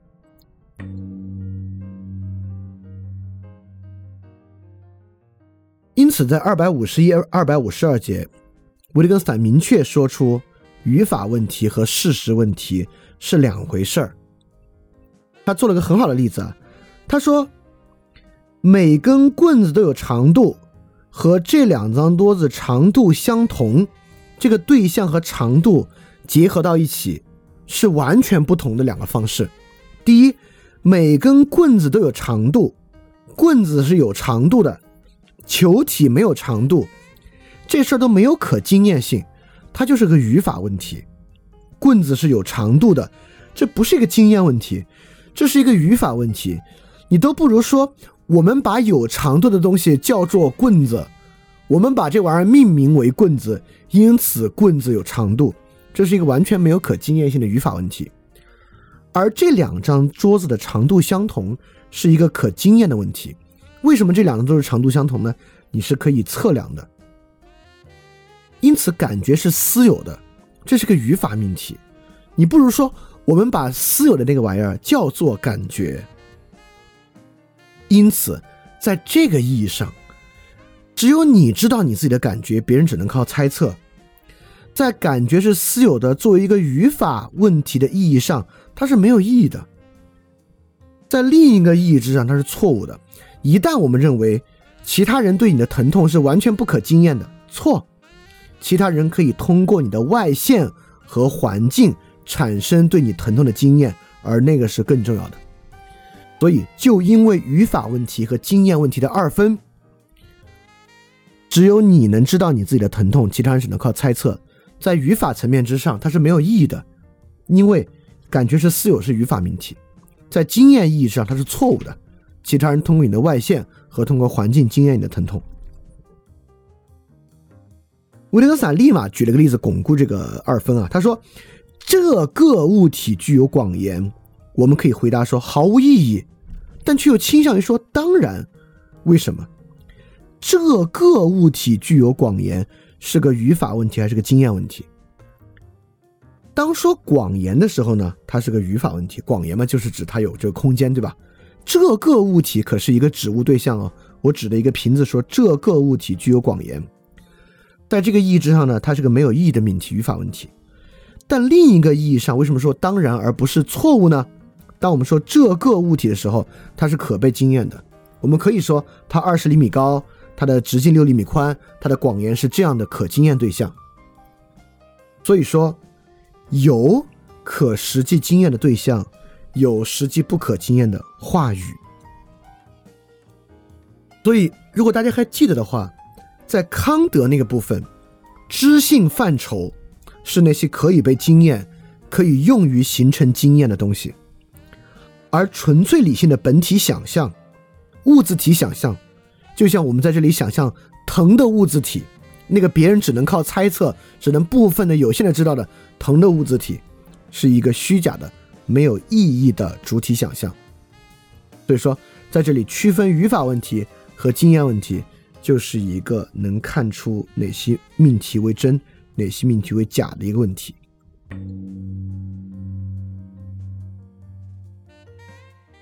那么二百五十三节，我们怎么判断两个感觉一致呢？维特根斯坦又举了个非常好的例子，他说：琢磨一下，讲到物理对象啊，是什么东西使我们说？这两个椅子一模一样，这个椅子不是你昨天看的那把，是和它一样的另一把。是它们内在一样吗？那个内在当然不一样，对吧？两把椅子是由完全不同的物质组成的。是由不同的原子构成的。那我们凭什么说这两把一模一样呢？当然是靠两把椅子的外线一致的，他们两个椅子长得一模一样，外形一模一样。所以，当我们判断同一性的时候啊，我们一想同一性，我们就觉得得内在一样，这个话语啊得和我那个疼啊内在一模一样才是一种疼。No，外线一致是一种疼。你想想，去去医院就诊，医生选择用同一种方法止疼，是因为你们两个人的疼内在的一样吗？那当然是外在的一样的。我之前得带状疱疹，去医院用针灸止疼。那因为带状疱疹一般年纪大的人得的比较多啊，我去做针灸止疼的时候，那医务都是老头老太，那我和他们的疼是一种疼吗？内在一样吗？当然不一样，我感觉我的疼痛感受比他们会轻微的多，等等等等的。但是医生却用一模一样的方式给我们止疼，还是那些针，还是扎在带状疱疹的相似的位置之上，还是要在脚踝上扎针，为什么呢？为什么是一种针呢？是因为他们的外线一致。外线为带状疱疹附近的疼痛，病理在医生的分类上一致，在这个语言游戏中一致，而不是内在的一致。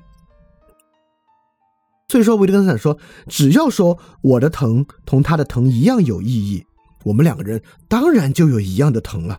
这是被医疗的环境决定的，同一性来源于环境加外线，不来源于你的内在。好，维特根斯坦在这里说明了。这个同一性的来源啊，就解释清楚了为什么连疼痛都不是私有的这个问题。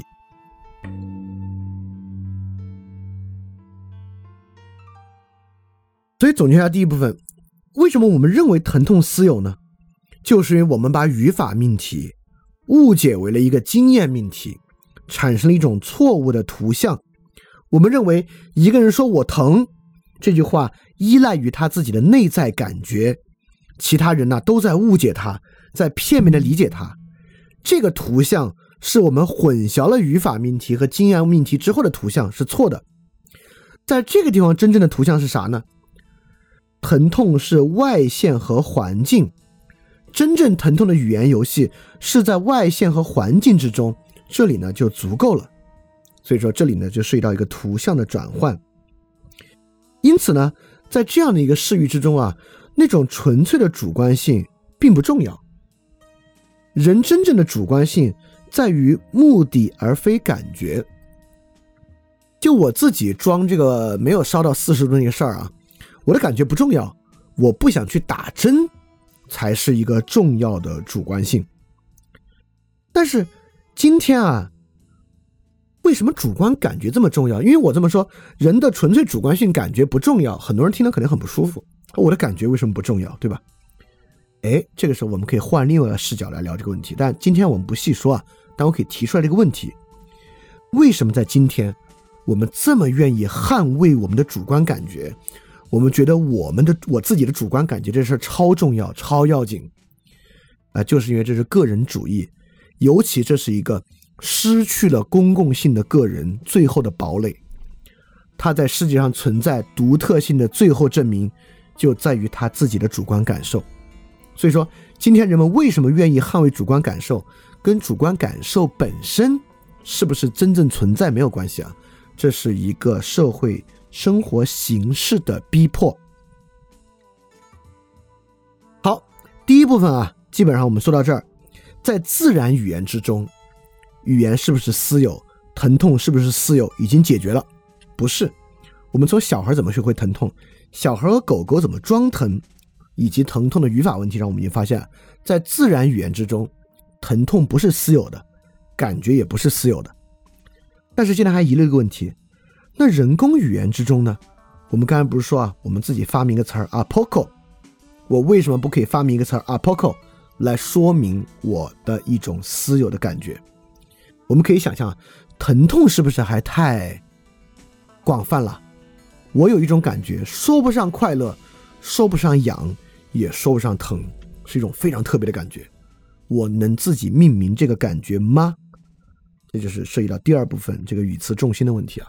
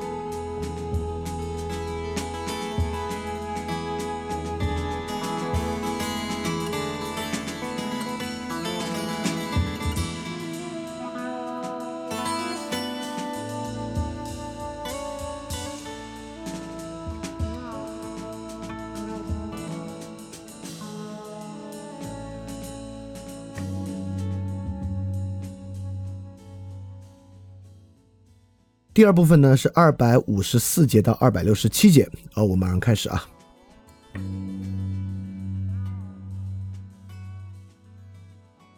首先呢，二百五十四和二百五十五节呢，维特根斯坦谈到了治病这么一种图像，也为我们切换一个图像，说哲学就是医治，医治啥呢？比如说，就是要医治这个语法命题，误当做经验命题，就是要澄清这样的东西。为什么呢？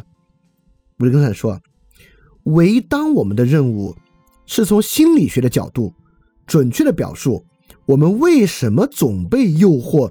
去采用某一种特定的表达式，这才是哲学的问题。就像我刚才说的，这个为什么个人主义的生活形式逼迫他愿意去捍卫主观感受啊？维特根斯坦接着说，例如，一个数学家就数学事实的客观性和真实性所倾向于说的东西，不是数学的哲学，而是哲学必须整治的东西。这里维特根斯坦说啥呢？他在说数学实在论。我们知道很多科学主义者坚持一种数学实在论，就认为数字本身是真实的，数字存在，因此数学推断出来的公式，尤其是那些理论物理公式，才真实存在嘛。这是数学实在论的一个基础啊。维特根斯坦就说，反对数学实在论不是一个数学哲学的问题，也就是说，你不是靠证明数论去反对数学实在论的，你是要去问。这个人怎么就这么愿意相信数学实在啊？这个才是一个哲学的问题。对哲学并不是揭示真相，哲学家诊治一个问题就像治疗一种疾病。所以这个我们刚才也讲了一下，这就是种图像的转换。原来的图像呢是伪赫尔墨斯主义，发现蕴藏在世界表象背后的真相和本质。现在的图像呢？就像健康一样，它是一种健康的图像，用疾病的隐喻。就像我们也一样，人怎么才健康啊？不是去发现健康的规律，直接作用于一个叫健康的对象，而是发现什么玩意儿不健康，我们把不健康的东西消除，人自然就健康了。我们去医院不是去求健康的，而是去治病的。当然，你认为这有反例啊？我们今天不是有营养学吗？营养学不是直接指向人的健康吗？人应该吃每天摄入什么什么什么，对吧？哎，你看有一个例子啊，指向人的健康。哎，那你想想，还是那个东西。今天为什么营养学重要呢？我们从心理学的角度准确的表述，为什么今天营养学甚至成为一个重要的学科了呢？我们是怎么不营养在先的？难道在有营养学之前，这个人类都普遍广泛的不健康吗？对吧？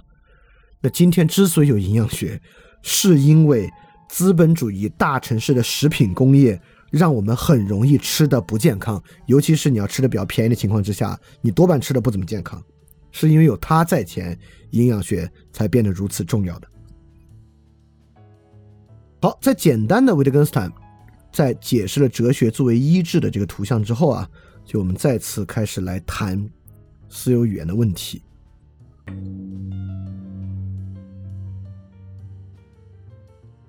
好，从二五六二五七，维特根斯坦开始说了。那我们现在来找一个例子，有没有这种例子？一种非常微妙的内心感受，不疼也不痒，很难说明是什么东西。我们啊，要给它命一个名。维特根说：“你看啊，假设我，而且这种感觉啊没有任何自然外线，它不皱眉，不摇头，哪儿也不舞。我们没有这种感觉的任何自然外线，只有这个感觉。”我们把名称和这个感觉联系起来，在描述中使用这个名称。好，我举一个维特根斯坦年代还没有的词儿啊，我们后来还就发明出了这样的玩意儿。这东西呢，就是心流。你看，维特根接着说啊，假设这个孩子是个天才，自己给这个感觉发明了一个名称啊，比比如说发明心流那个人吧。他现在用这个词的时候呢，当然别人是不可能理解那个心流是啥意思的。当人们说他给予了他感觉一个名称。他们忘了，语言中已经准备好了很多东西，以便使单纯命名具有一个意义。如果我们说某人给这个疼痛起了个名称，那“疼痛”这个词的语法就在这里是准备好的东西，它指示出这个新词所住的岗位。心流也一样，我们问啥是心流啊？立马控制、愉快、有序、轻松、专注这些词儿就出来了。那我们再问，怎么会有心流的这个感受呢？很明显，心流的反面就是资本主义分工工作异化之后带来的一切厌烦情绪。可以说，让“心流”这个词如此具有魅力的，是这个感觉本身，还是这个感觉所存在的外部资本主义分工工作的异化环境呢？那当然是后者了，对吧？因此，我们这里在问：是先有心流？还是先有不专注的、沉重的、无序的、令人烦躁的工作呢？当然是后者催生了“心流”这样一个词汇。维特根斯坦在这里说啊，你以为这玩意儿是你原来从内心原发的，是因为你没有看出那个空间在外部存在了，只是等你去给一个名字。或者给一个总结而已。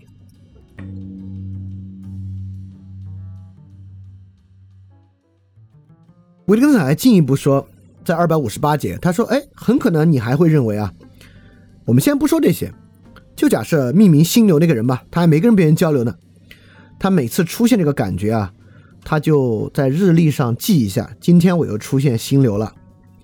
只要我自己感觉产生的心流，我就在日历上记下来。”我并且记一下，我今天是做这个事儿的时候产生心流的，怎么样了呢？我现在没给别人说，我没说什么，呃，自然啊、专注啊、愉快啊，什么都没说。这些是不是一个私有语言、私有感觉？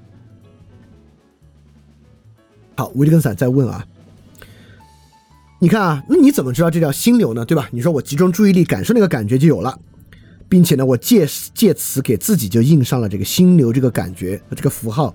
和这个感觉的联系，维特根斯坦说啊，你确实自己产生这个关联，但在这个例子里，你咋知道你后一个感觉和你的前一个感觉是不是一个感觉呢？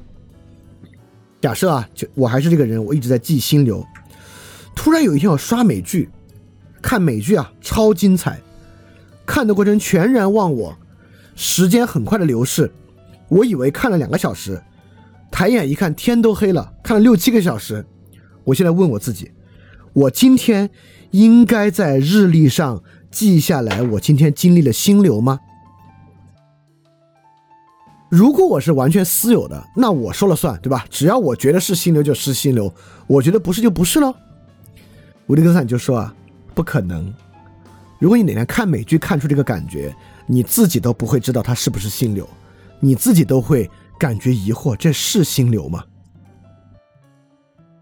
好，你开始给自己用别的词啊。你说，我可以自己告诉自己啊，这不是心流。心流啊，必须是自己主动做事儿的时候才算。刷美剧不算主动做事儿。但你可以再想，哎，这不是我主动看美剧吗？而且为什么我们经常看书的时候看的忘我就是心流，这看美剧看忘我就不是心流了呢？对吧？因此，维特根斯坦说啊，有人在这里也许愿意说，只要我觉得似乎正确，就是正确。就像我们刚才说，只要我觉得它是心流，它就是心流。维特根斯坦说这句话的真实意义说，这里谈不上正确，这还是那个意思啊。只要我觉得正确，就是正确。这个地方呢，其实是“正确”这个词的有语病的用法。透过这个有语病的用法啊，实际上是在说这个地方谈不上正确。因此，我们靠发明“心流”这样的词汇，本来这几乎就是一个不可能有什么标准的词汇。当然，你可能会说，怎么不可能？我们就可以测量那些声称自己有心流的人，并且看出。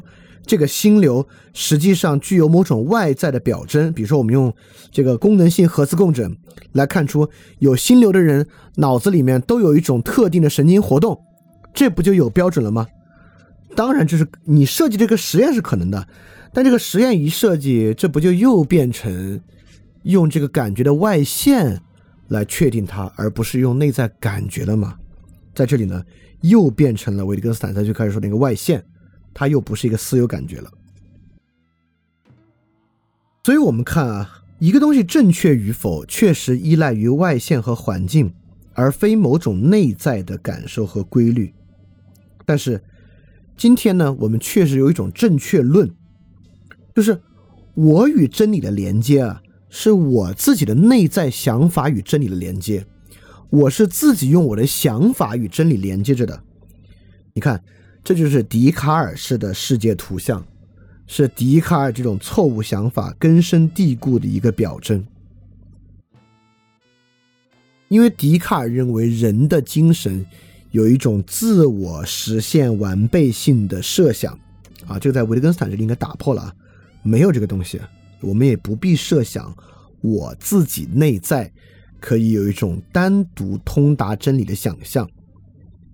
比如说，你还在想象，如果我内在感觉自己真正理解了波函数方程，我难道没有通达真理吗？啊，就是完全没有啊，就是不存在 由波函数方程主宰的根本真理，没有这样的一个东西啊。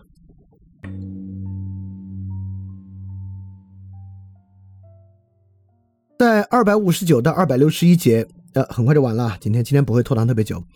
维特根斯坦还接着说，私有语言的规则难道就是关于规则的印象吗？用来衡量印象的天平，却不是关于天平本身的印象，对吧？很有意思啊，这话有点绕。我还是用心流给大家举例，因为心流这个例子很好。也就是说，我们后来发现啊。关于心流的规则，难道就是关于心流规则的脑子里的印象吗？恰恰相反，我们后来说，怎么样算心流呢？我们说啊，心流呢是高挑战水平加高技巧水平的行为，最后实现心流。因此，用维特根斯说，那么心流的感觉就是高挑战水平感加高技巧水平感吗？我跟你说，心流感觉恰恰不是，完全相反。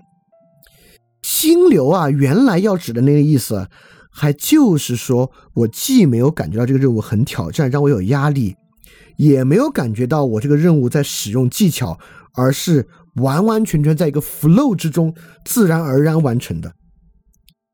虽然心流的规则是高挑战水平加高技巧水平，最后实际的感觉印象呢？却对挑战和技巧完全无感，你说这事邪不邪门？为什么会这样呢？维特根斯坦就说明白了，就是因为心流这事儿啊，其实也是一个由外而内的自言自语，而不是一个由内而外的自言自语啊。我们今天最开始就提到了自言自语啊，也就是说，心流人当然可以自己给自己说，哎，我今天心流了。你下次哎，今天这个是心流，这样的一个自言自语啊，跟你的感觉关系不大，它是从外在告诉你之后，你才开始有这个感觉的。也就是说，像我就跟他说，我们有什么根根据把意称为感觉的符号呢？感觉是我们共同语言里的词，而不是只有我才理解的词，因此这个词的使用。需要有我们大家都可以理解的理由，它不必是一种感觉。他写下“一”的时候，他有某种东西，我们说出说不出更多的这种说法也无济于事，因为有和某种东西也在我们的共同语言之中。也就是我们完全可以叫它心流。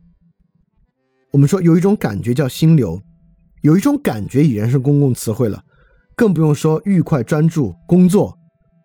实际上，脱离这些词，“心流”这个词没有意义，而“愉快、专注、工作”这些词一点都不私有，是完完全全公有化的词汇。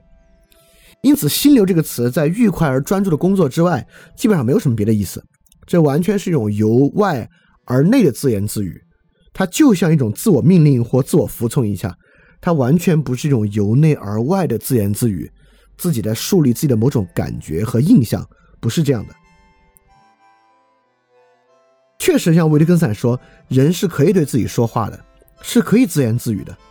比如说，我们在家练习演讲，看上去是对自己说话，对吧？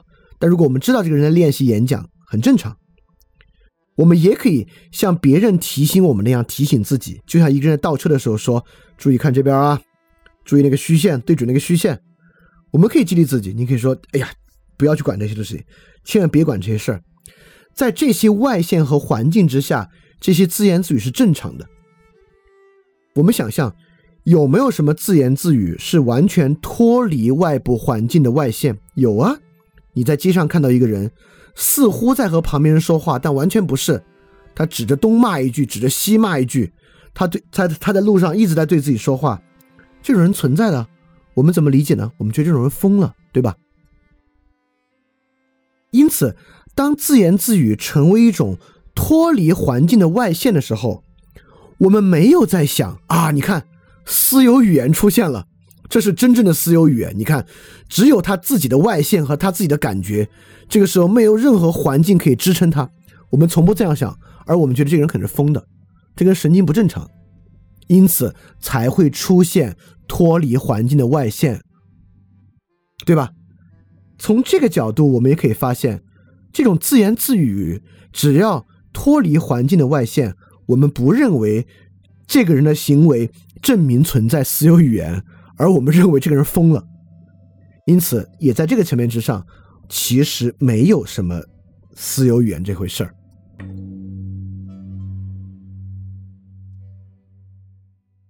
所以从二六二到二六四，我就跟他说啊，我们是怎么决定使用这个词汇的呢？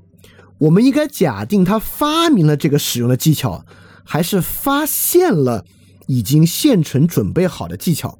当然是后者。即便是我们发明出心流、抑郁症等等这些词汇，都是我们在语言中外在现成的位置。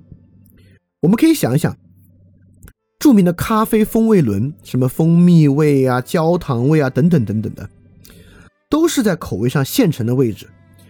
为什么咖啡味道我们不发明个词儿——埃塞俄比亚味、哥伦比亚味？就是因为没有这样的环境。即便是我们所谓的感觉。也是由外在现成准备好的词汇和技巧去提供的，语言是由外而内的，而不是由内而外的。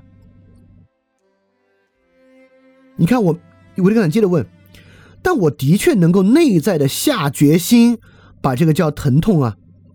维特根斯坦反问，你是不是能肯定自己下决心？你只要把注意力集中在感觉之上，就足以达到目的吗？我举个例子。人能够依靠自我感觉诊断抑郁症吗？比如说，我我觉得我得抑郁症了，他能靠这样吗？很多时候，你问他为什么你觉得是抑郁症呢？他完全他提供的意见也不是靠注意力集中感觉实现的，他也是靠外线症状和环境。比如说我失眠，他说我马上要结婚了，可能是婚前抑郁，给你提供环境，对吧？他说：“啊，我奶奶好像有抑郁症，我们家遗传。”他提供环境，因此，即便是抑郁症这一概念，也是由外线症状和环境来确定，而不是由专注在感觉上决定的。因此，你一旦知道这个字词指称什么，你就理解它，你就了解它的用法了。就像刚才抑郁症，一个人知道抑郁症啥意思，你问他：“你为什么觉得你抑郁症呢？”很明显。他就知道这个词的外在用法，他就会从遗传上找原因，从症状上找原因，从实际上找原因。他是失恋了抑郁，他是产后抑郁，他是婚前抑郁，还是什么原因？各式各样的原因。只要学会这个词，你不是理解了这个词的内在感觉特征，而是理解了这个词的一整套语言游戏里面的外在表现。所以一说心流。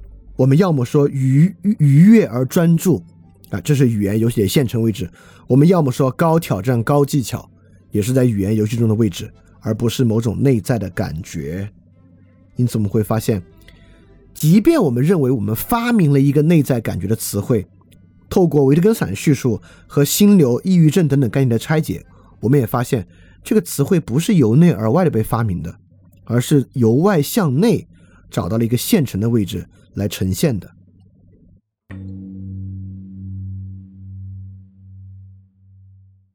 所以在这里我们又换上了一幅完全不同的图像。我们过去认为有一种重要的语言现象，就是人在描述他的感觉，这是一种其他人不能够理解的。由于这个人啊，感觉的封闭性，内在的不能被其他人理解的表述。现在呢，我们换了一幅完全不同的图像，就像一个人说：“医生，我好疼。”好疼在这里根本不是要描述感觉，而是作为一种疼痛的外现。在医院环境之中，意思就是说我需要医生检查或止疼，我需要医生的介入，这是一种语言形式。因此，当一个人说我给自己下了判断，我得了抑郁症，一个人给另外说这个东西没法跟你描述，只有体验过的人才会懂。一个人给另一个人说你不理解我，你不懂我的什么感受。以上所有这些，在我们过去都被认为是一种图像。人在向他人表述感受，而因为感受的封闭，这个感受无法传达的图像。No，今天我们可以换一个图像。以上都不是感觉描述，而是一种目的的外现。当然，在不同的环境之中，这种目的的外现可以有各种不同的意义。比如说，一个女孩在分手时候给男孩说：“你不理解我，你不懂我的什么感受。”意思是说我决定分手就要分手。你提的这些。辩护的理由啊，不接受，我就是要分手。他这话实际上说的可能是这个意思，等等等等啊，都有各式各样的可能。当然，男孩跟女孩分手，很多人也说这样的话。当然，你听到这可能会很生气，生气在于为什么要否定具有纯粹感觉描述这回事儿？我难道不可以纯粹描述我的感觉吗？对吧？为什么要说这一定有目的呢？我就不可以没有目的，纯粹描述我的感觉吗？为什么说它只是另一种外现而已，对吧？这也是因为环境的缺失。你会发现，如果一个人有心理问题啊，面对一个心理医生，其他人说啊，他经常说他平时要描述他的感觉是什么什么，心理医生就会解释说，哦，你不要把这个看作是他在描述感觉，而是他在啥啥啥。当他自己认为自己需要帮助的时候，他就能接受这套解释。哦，原来我这个不是描述感觉，而是一种外现，是一种求助的表征。当不在这个环境之中的时候呢，他就会很生气，就说：“哎，你这个人凭什么？凭什么要去猜测、揣测？我说这句话都有目的，为什么我说这句话就不能是纯粹的感觉描述呢？”当然，关于语言形式这一点啊，我们之后还会再详细的说。就为什么对于话语的理解，理解为语言形式，而不是理解为感觉描述？但至少今天重要的呢，就是我们在否定私有感觉的存在。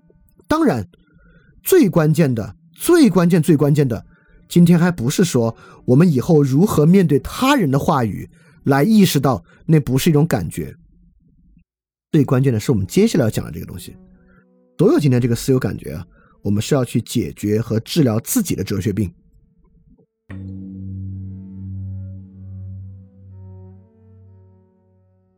在二五二六五到二六七节呢，真正的问题其实是自我成名，是因为在今天这个情况之下，我们经常用自己的主观论证来产生一些基于私有感觉的盲性。这种盲性在泛心理学、泛佛学、瑜伽、泛灵修、艺术浪漫主义之中非常多。我们用自己的主观感受认为，我产生一个私有感受，这个私有感受有一种莫大的意义，证明了啥啥啥啥啥，没有这回事儿啊！不要过于强调这个。就像维特根斯坦在这里说，我我想不起火车时刻表了，我在我脑子里面去复现这个火车时刻表去想象，但是他又怎么能担保第一个记忆的正确性呢？就像我们刚才举例子，你咋知道你今天这个是心流呢？对吧？你看美剧看爽，这是心流吗？他就说，就好像有人买了好几份今天的同一种晨报，来向自己证明报上所属属实一样。也就是说，感觉感受的复现，并不说明什么。向内探究，凭借内在感觉的重复出现，什么也不不证明。真正证明的是外线和环境。这个呢？才是真正具有确凿性的。而我们在泛心理学、泛佛学、瑜伽、泛灵修和艺术浪漫主义之中，自我树立的那种感觉，很多时候都仅仅是语义的。它到底是感觉，还是某种词语的语义在其中起作用？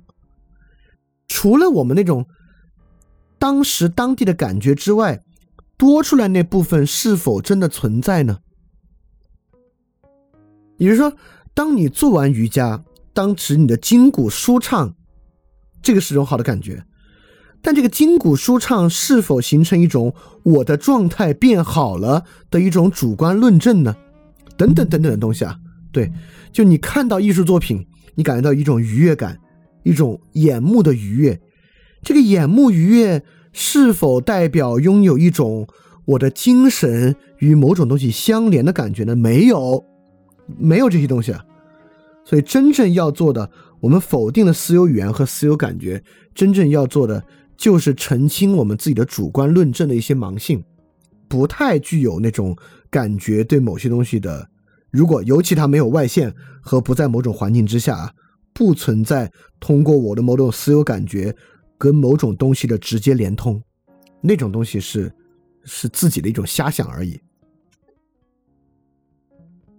所以，我们今天说私有语言的问题，除了。我们认为表达必然被误解，除了道德跟规范必然虚假，除了我思故我在，还有一种状态就是画地为牢。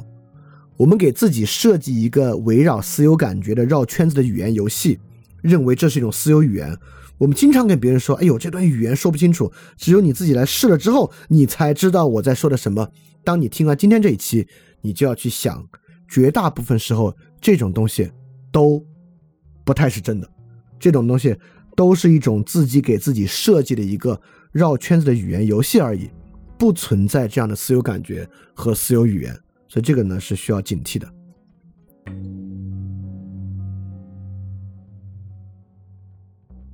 所以总结一下，私有感受到私有语言，为什么私有语言不行？今天维特根斯坦至少给我们提供了三种技术性的方法。第一，我们用私有语言否定的。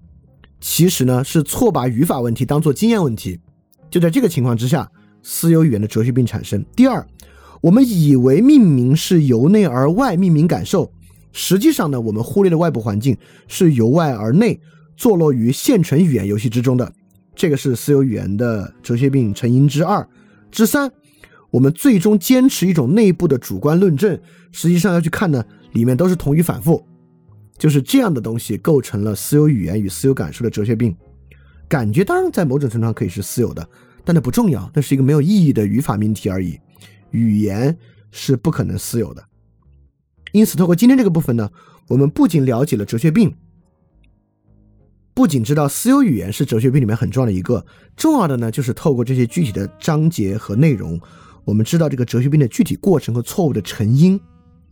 而这些部分呢，恰恰也是我做翻店二点零最巨大的收获。其实很多人发现了，好像这个李厚成啊，最近这个不管是写文章还是 special 和饭店问答，这个视角比以前要刁钻一点了。这个刁钻的原因呢，就是因为透过对于哲学研究这么细的一节一节的表述，你不光掌握了问题，不光掌握了视角，你还掌握了维特根斯坦所使用的一些技术，而这些技术啊，真的是非常非常有用的。好，那我们今天讲的部分就在这儿啊。我们来看大家有没有什么问题要问。你看这个问题啊，说如果一个游戏很好玩，或者一个食物很好吃，那怎么能让没玩过或没吃过的人获得关于玩游戏和吃食物的感受呢？这就是我们刚才说那个咖啡口味轮的那个例子啊，也就是说，用于描述这种感受、促使感受共通的这些东西。在语言中早已存在，就是即便一个没有喝过那种高档咖啡的人，我们给我们给一个一个人说，你你平时喝咖啡什么味道？他说，哎呦，挺苦的，然后有点巧克力味儿吧，basically 就是就是这样。然后你可以告诉他，哎，你就用咖啡轮上的词汇嘛，它有某种花香，它有某种泥土味。就比如说，如果那个人还喝过 whisky，你就可以给他说，它就很像里面有一种。那种泥煤的味道，你可以说就有点像你喝 whisky 那种泥煤的味道。就是说，感觉就 whisky 的泥煤味和咖啡的泥煤味为什么可以共通？是因为感觉共通吗？不是因为语言外构的共通性。因此，你透过很多其他的例子，透过很多其他在语言中的位置，给予他这种感觉。比如他没玩过游戏，没玩过这个游戏，但他玩过和你同样的那个游戏，你告诉他这个刺激性在哪儿？比如说他完全没玩过游戏，但是他和你看过一样都看过恐怖片儿，你告诉他一个恐怖游戏的恐怖和那种恐怖片的类似之处在哪里？就而这些呢，都是来来自于外构的，就是外线嘛，都来自于外线和环境。那外线和环境的共通呢，就像维特根斯坦之前说的，你肯定让他获得这种感受，不是靠逻辑，而是靠范型、范例去推进和实现。好，这个问题啊，说刚刚看了上一期的跟梁红老师的一日谈，那结合今天的内容，怎么理解把乡愁作为一个方法？乡愁是自然本性的呈现，还是一种私有感受呢？哎，这个问题是个好问题啊，因为我们讲乡愁呢，都是在说乡愁可能是个感觉，对吧？我们也说乡愁是一个真诚情感，但是其实一样，在我们那边写乡愁的时候，我们在说感受吗？没有。我们更多在说它所产生的自然外现，比如说我们说梁红的乡愁是什么呢？我没说梁红的乡愁是一种苦涩，是一种内心在什么时候产生的感觉？不是，我们说就因为有乡愁啊，所以他写那个非虚构文学跟其他人不一样，其他人更多有理论的旨趣，而梁鸿会在《出梁庄记》和《中国在梁庄》里面有大段的非常个人化的感受描写，是这样的一个外线。我们说，因为乡愁呢，它可以不去考虑很多写作题材的原因，而去选择那样的题材，选择反效率。为什么反效率呢？是因为有这个乡愁。所以你看，我们如何描写乡愁呢？我们在说大环境是什么样，它跟大环境有什么不一样，它的文字外线是什么样。因此，我们说这个乡愁一样是在这个例子之中用外线和环境去描述的，而没有说乡愁的内在逻辑是。或者说乡愁的感觉是，这本身还是在用外线和环境去形成对它的表述。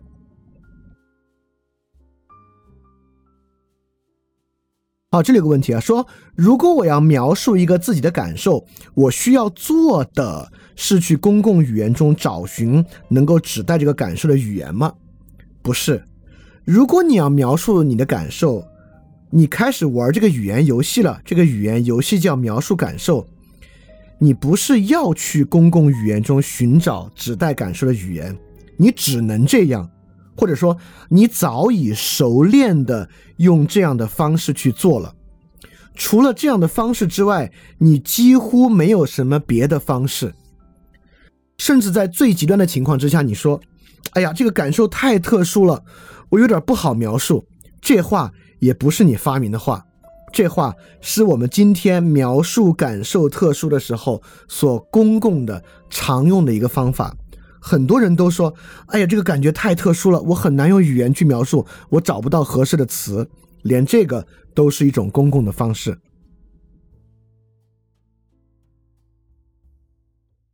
好，这个问题啊，嗯，我看我能不能完全理解。他说，对于哲学对教条的克服有些不理解。他说：“因为外线是比较有限的，呃，素食主义者的饮食规则啊，带状疱疹的诊治方法，伦理规范，出于不同的私有经验和我们遵守的相似的规则，克服教条是指克服外线的有限吗？不是，首先教条不是外线啊，更多时候教条是我们总结出来的根本的规律。”它是一种逻辑式的语言表述，外线大概指的还是那些可经验的东西，比比如说一个人疼了，他皱着眉头，你克服这些外线干嘛呢？你看，在这个表述之中，我觉得一个蛮有意思的。你说，出于不同的私有经验和我们遵循的相似规则，我觉得可能不要太想我们有各种不同的私有经验，尤其是用康德的说法。我们人啊，形成经验有十二范畴，也就是说，不光人有这十二范畴，所有有理智生物都是这十二范畴。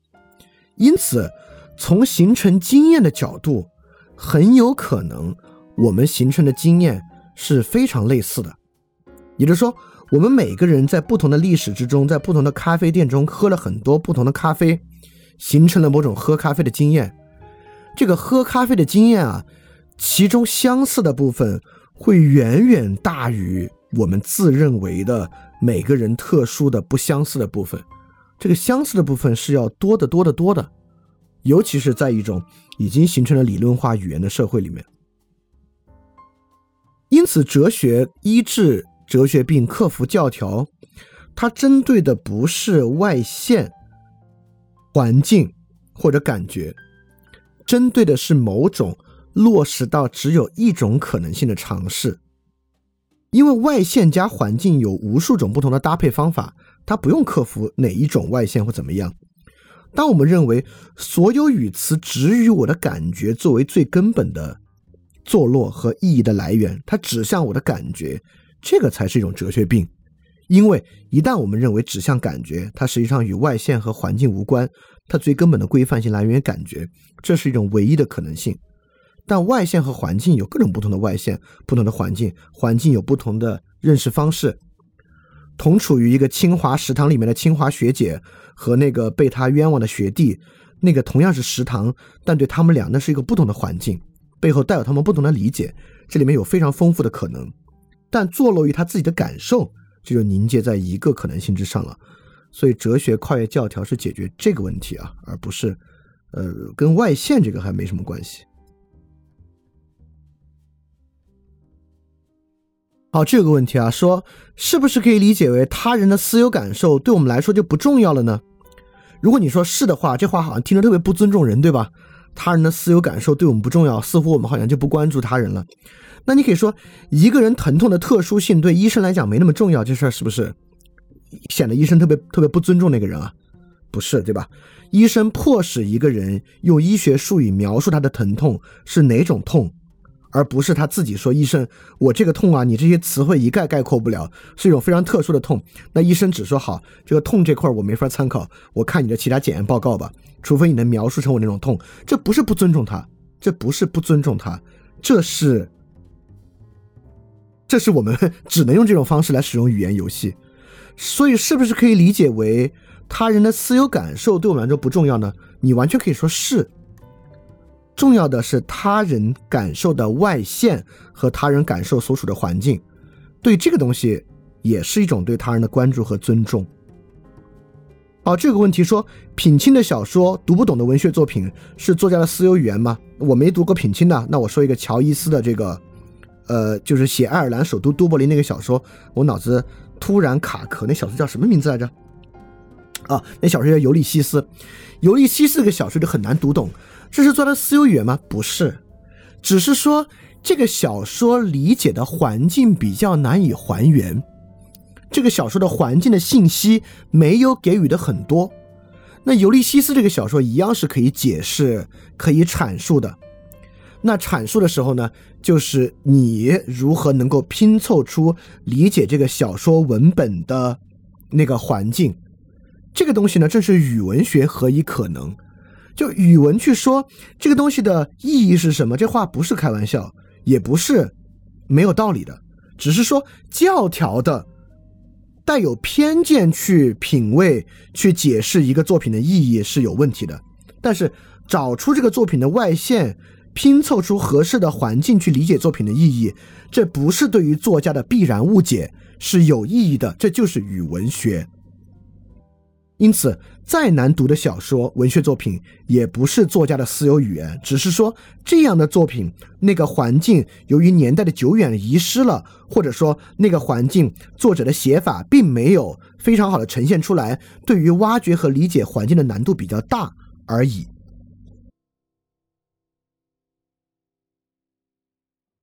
这里有个问题啊，说因为人的思索呢，必然需要依靠语言。所以人在独处的时候依然具有公众公共性吗？是，也就是说，你身上背着所有的传统和你日常使用语言时候留下的痕迹，就人是没有所谓纯粹独立思考这回事的。我以前就反对过独立思考，今天在这个情况下更没有，就人是没有啥独立思考。你说我用逻辑的方式就是一种独立的思考，那我说的更更完蛋。那你只用了逻辑一种图像。你教条式的带着偏见使用一种图像思考世界，并误以为那是一种独立的方式啊，这是一种更更加可怕的情况。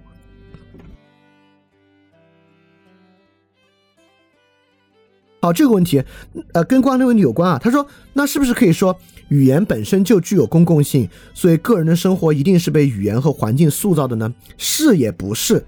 是在哪里不必说，不是在哪里呢？就是因为语言本身的理解是有多种可能的，在不同情境之下有各种可能，再加上康德说那个二律背反，对吧？你同一种语言，同一个背景环境。面对街上一个人自言自语，有人说这是疯子，有人说这种人是真正的天才。因此，语言本身的公共性不是所谓的决定论和塑造论。如果我们还认为语言有公共性，个人的生活就要被语言和环境所塑造和决定，这还是在一种单一的决定论的图像看世界。而我们今天新的这个图像里面是有多种可能的。所以人就是被语言和环境塑造，但是在塑造过程中选择用什么可能性看世界，你能想出多少可能性，也是你自己的努力和你自己受他人影响所决定的。这个中间有非常多，有远比决定论要多得多得多的个人抉择的可能性在里面。就生活真正的可能性就在这些抉择之中，而不在。语词和环境之中，啊，这是这个问题，我觉得还挺值得说的啊。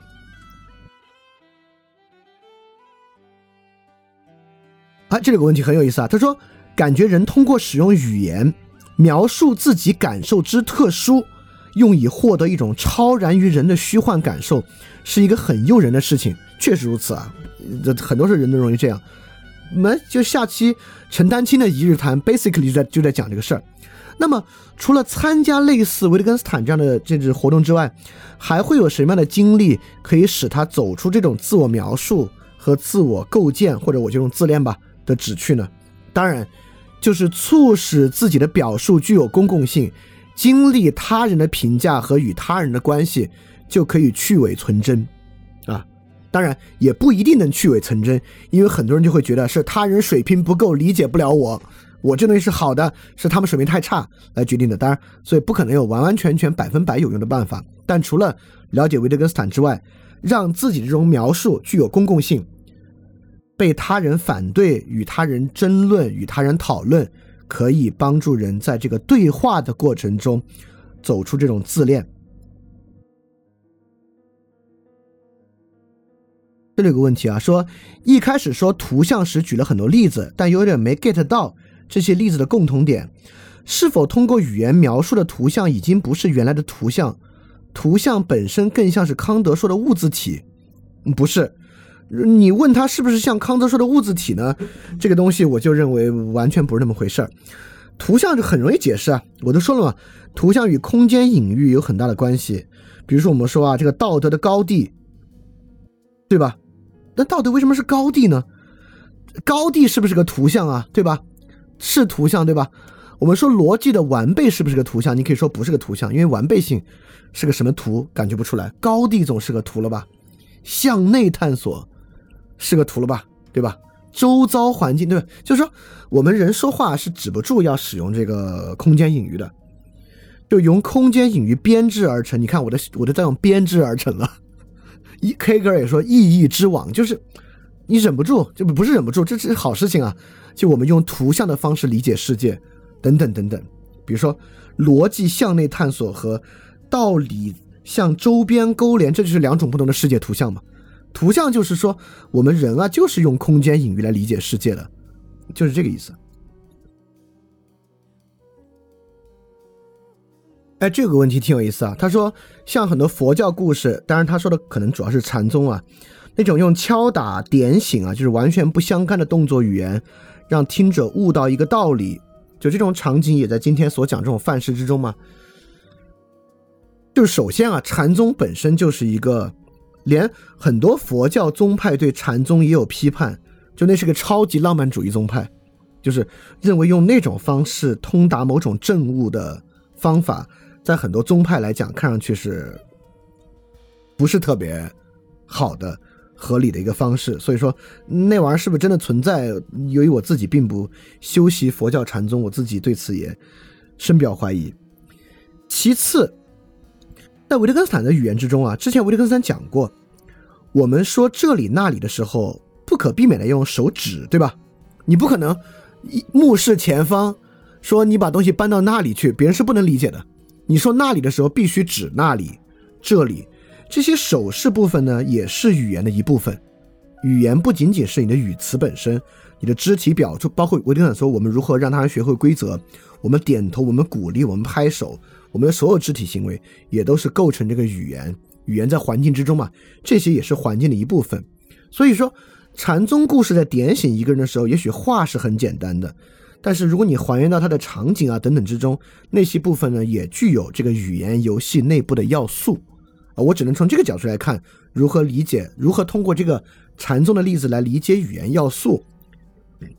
但禅宗那个是不是可能呢？我觉得可能还不在今天我们讨论这个呃重要性之外吧。就是我们先先不说这个问题。好，最后问，最后回答一个问题啊，有个同学说，如果我们不使用语言这套游戏，人是否也就无法行事了呢？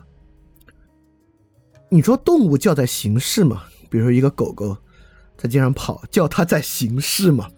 或者一个狗在地上吃骨头，叫做这个狗在行事嘛？对吧？我们觉得这样说有点奇怪，对吧？是的，如果人没有语言的话，人就不是人了。就语言是人最根本的构成啊。这个其实可以去回去听范儿电台有一个那个媒介与传播，虽然讲媒介与传播，但前半部分基本上在讲语言，那里面就讲了。语言与人的意识非常根本的关联，所以如果不使用语言这个游戏，我认为人就是无法行事的啊，是不可能的。所以你会发现，人有任何残疾都必须学会语言。如果一个人残疾人不学会语言，他就不是个人。就盲人、聋哑人，到海伦·凯勒那个地步，都得想办法学会语言，使用语言表述，对吧？不然的话，他就不是一个人。哎，我再回答一个问题啊，这个问题很有意思。说，当一个人描述他的内心感受时，对方去尝试着想象他的感受来共情，这种情况有可能实现吗？可能，但你想象的是啥？我举个实际例子啊，如果有个人跟我描述他失恋特别痛苦，我怎么跟他共情呢？我是想象他的感受和我的感受相关吗？可以是。但我怎么叫感受相关呢？这就像维特根斯坦说：“我说啊，你今天这个椅子不是昨天椅子，是跟昨天长得一模一样的一把椅子，是内在相似吗？不是外在相似。当一个人说这个感受相似，我尝试共情的时候，我不是在记忆中还原我过去的感受，而是在想象我过去类似的处境和外现来还原那个感受。”这个感受是靠处境和外现构成的，不是靠内在构成的。这里面可能有一种内在构成的方式，但是呢，我们一般不把它叫共情。就比如说，我们看到其他人切菜突然切着手指，我们自己也非常站立的，哎呦，这么一下，对吧？经常容易。这个呢，在神经科学上被人称为镜像神经元啊，但有没有这玩意儿，现在还相当存疑。这个东西呢？我们一般不把看到其他人切到手，我也感觉难受，叫共情。共情一般得说一些更微妙的东西，而更微妙的东西呢，很明显不是这种看到别人切到手，我产生一种直观的不适感。因此，那更不像是一种感受的挖掘和回忆，更像是对自己过去相似的外线和环境的挖掘和回忆。它就像两把椅子一样，不是内在相似。是环境和外线的相似，我觉得这个是个好问题啊。所以说，我们有时候总把共情能力当做是一种本能、直觉、直观，我认为不是。共情能力在态度那部分，你愿意 open，不愿意封闭，愿意关心他人，可以说在共情那一刻是一个非理性、非智性的基础。但真正高质量的共情，在这种基础之上，有很多智性的 intellectual 的方面，就在于不是深挖感觉回忆，而是能不能构造相似的外线和环境，达至某种真正的理解。就共情的结果是理解，对，是这么一个问题啊。所以我觉得这个问题蛮有意思的。好，特别高兴啊！今天大家问了很多问题，而且我觉得今天很多问题问的都特好，就沿着今天这个话题往下，还是很有帮助、很有帮助的啊！非常感谢刚才提问的同学，我觉得呃，电台里的同学听到也会很有收获。这些问题问的都很多，都很有意思，很有意思啊。好，我们今天就到这结束。如果不出意外的话，下周一我们还接着来，因为最近终于不用拍这个一日谈了。我我太想这个。哎呀，我太想做这个翻点点零维特根斯坦了，因为每一期我自己收获都特别大。就今天这期，大家一定要记住最后那三个维特根斯坦是怎么反对私有语言的，啊就那三个技术，那个对于日常思考问题很有帮助，很有帮助。好，那我们今天就先说到这儿结束，我们下周一节目再见，大家要记得赶紧去相信。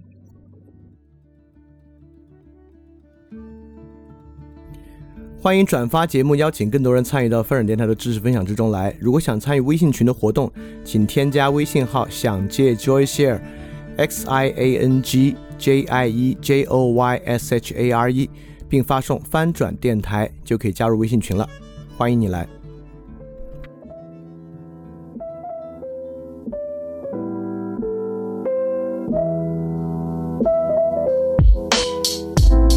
哟，形势急转直下，过去答应过的话全都下架。如临大敌，拳头比划，听着齐声夸赞让人害怕。哟，过去发生根本没法总结，却因历史翻开新的系列。我觉得不像他们口里说的那个基业，这里玩的全是不伦不类，真他妈感觉只能对后人惭愧。到这剩下的本领只有下跪。其实没被抓住什么软肋，连沉默都成了我们的敢作敢为。编个花都没差，编整发丢。称个八，全天下是一家球。叫他爸爸，旁人羡煞，菜谱端发愁。思想检查资格来吧，真他妈是一流。我想叫醒在这的生活，它不算太差的灵魂，它没有太怕的，赶快起床。跟那些欲望太大的，脑子里的道理太傻的，秀词就玩的太花的，下到战场，拿出时间真的道理，我们孜孜以求。知道这次灵魂斗争需要旷日持久，无畏不是我们的承诺，今后不再发愁。等到最后，我们一起放弃复仇。好，接下来换个方式，所以最好不要惹我四川话的人格，听到起。小娃儿些最好少上点网，尤其是些莫名堂的少往我这闯。小学生的骂人话根本不痛不痒，大人说话小崽儿最好听到起个人会去想。你们人再多，我走都不得作数，我不得给你们服务，就等你们走投无路。因为妻子的命运从来都是弃子，你们再板命都不可能成为他们的继子。反正我就当你们都是我的逆子，狗屁不通耍起嘴皮子，底是特别没得意思。我平时还有点闲情逸致，好多人都以为翻转电台是个好大的体制。我十项全能肯定不得失误，你们要等我的瑕疵，只能等到你们都迟暮。碰到翻转电台，算你今年命犯太岁，我的道理把你们一个二个全部都要得罪。所以还是回去把电台节目多听几遍，放下个人的成见，反正你的成见特别简单。然后好的东西开始呈现，以前伤你心的东西，现在帮你生活打开局面。我说你们是逆子，肯定就要对你们负责，把你们的丑灵魂拿起来精雕细刻。道理耐心，哪怕枉费口舌三寸不烂舌。等你醒悟痛改前非，做个相反的选择。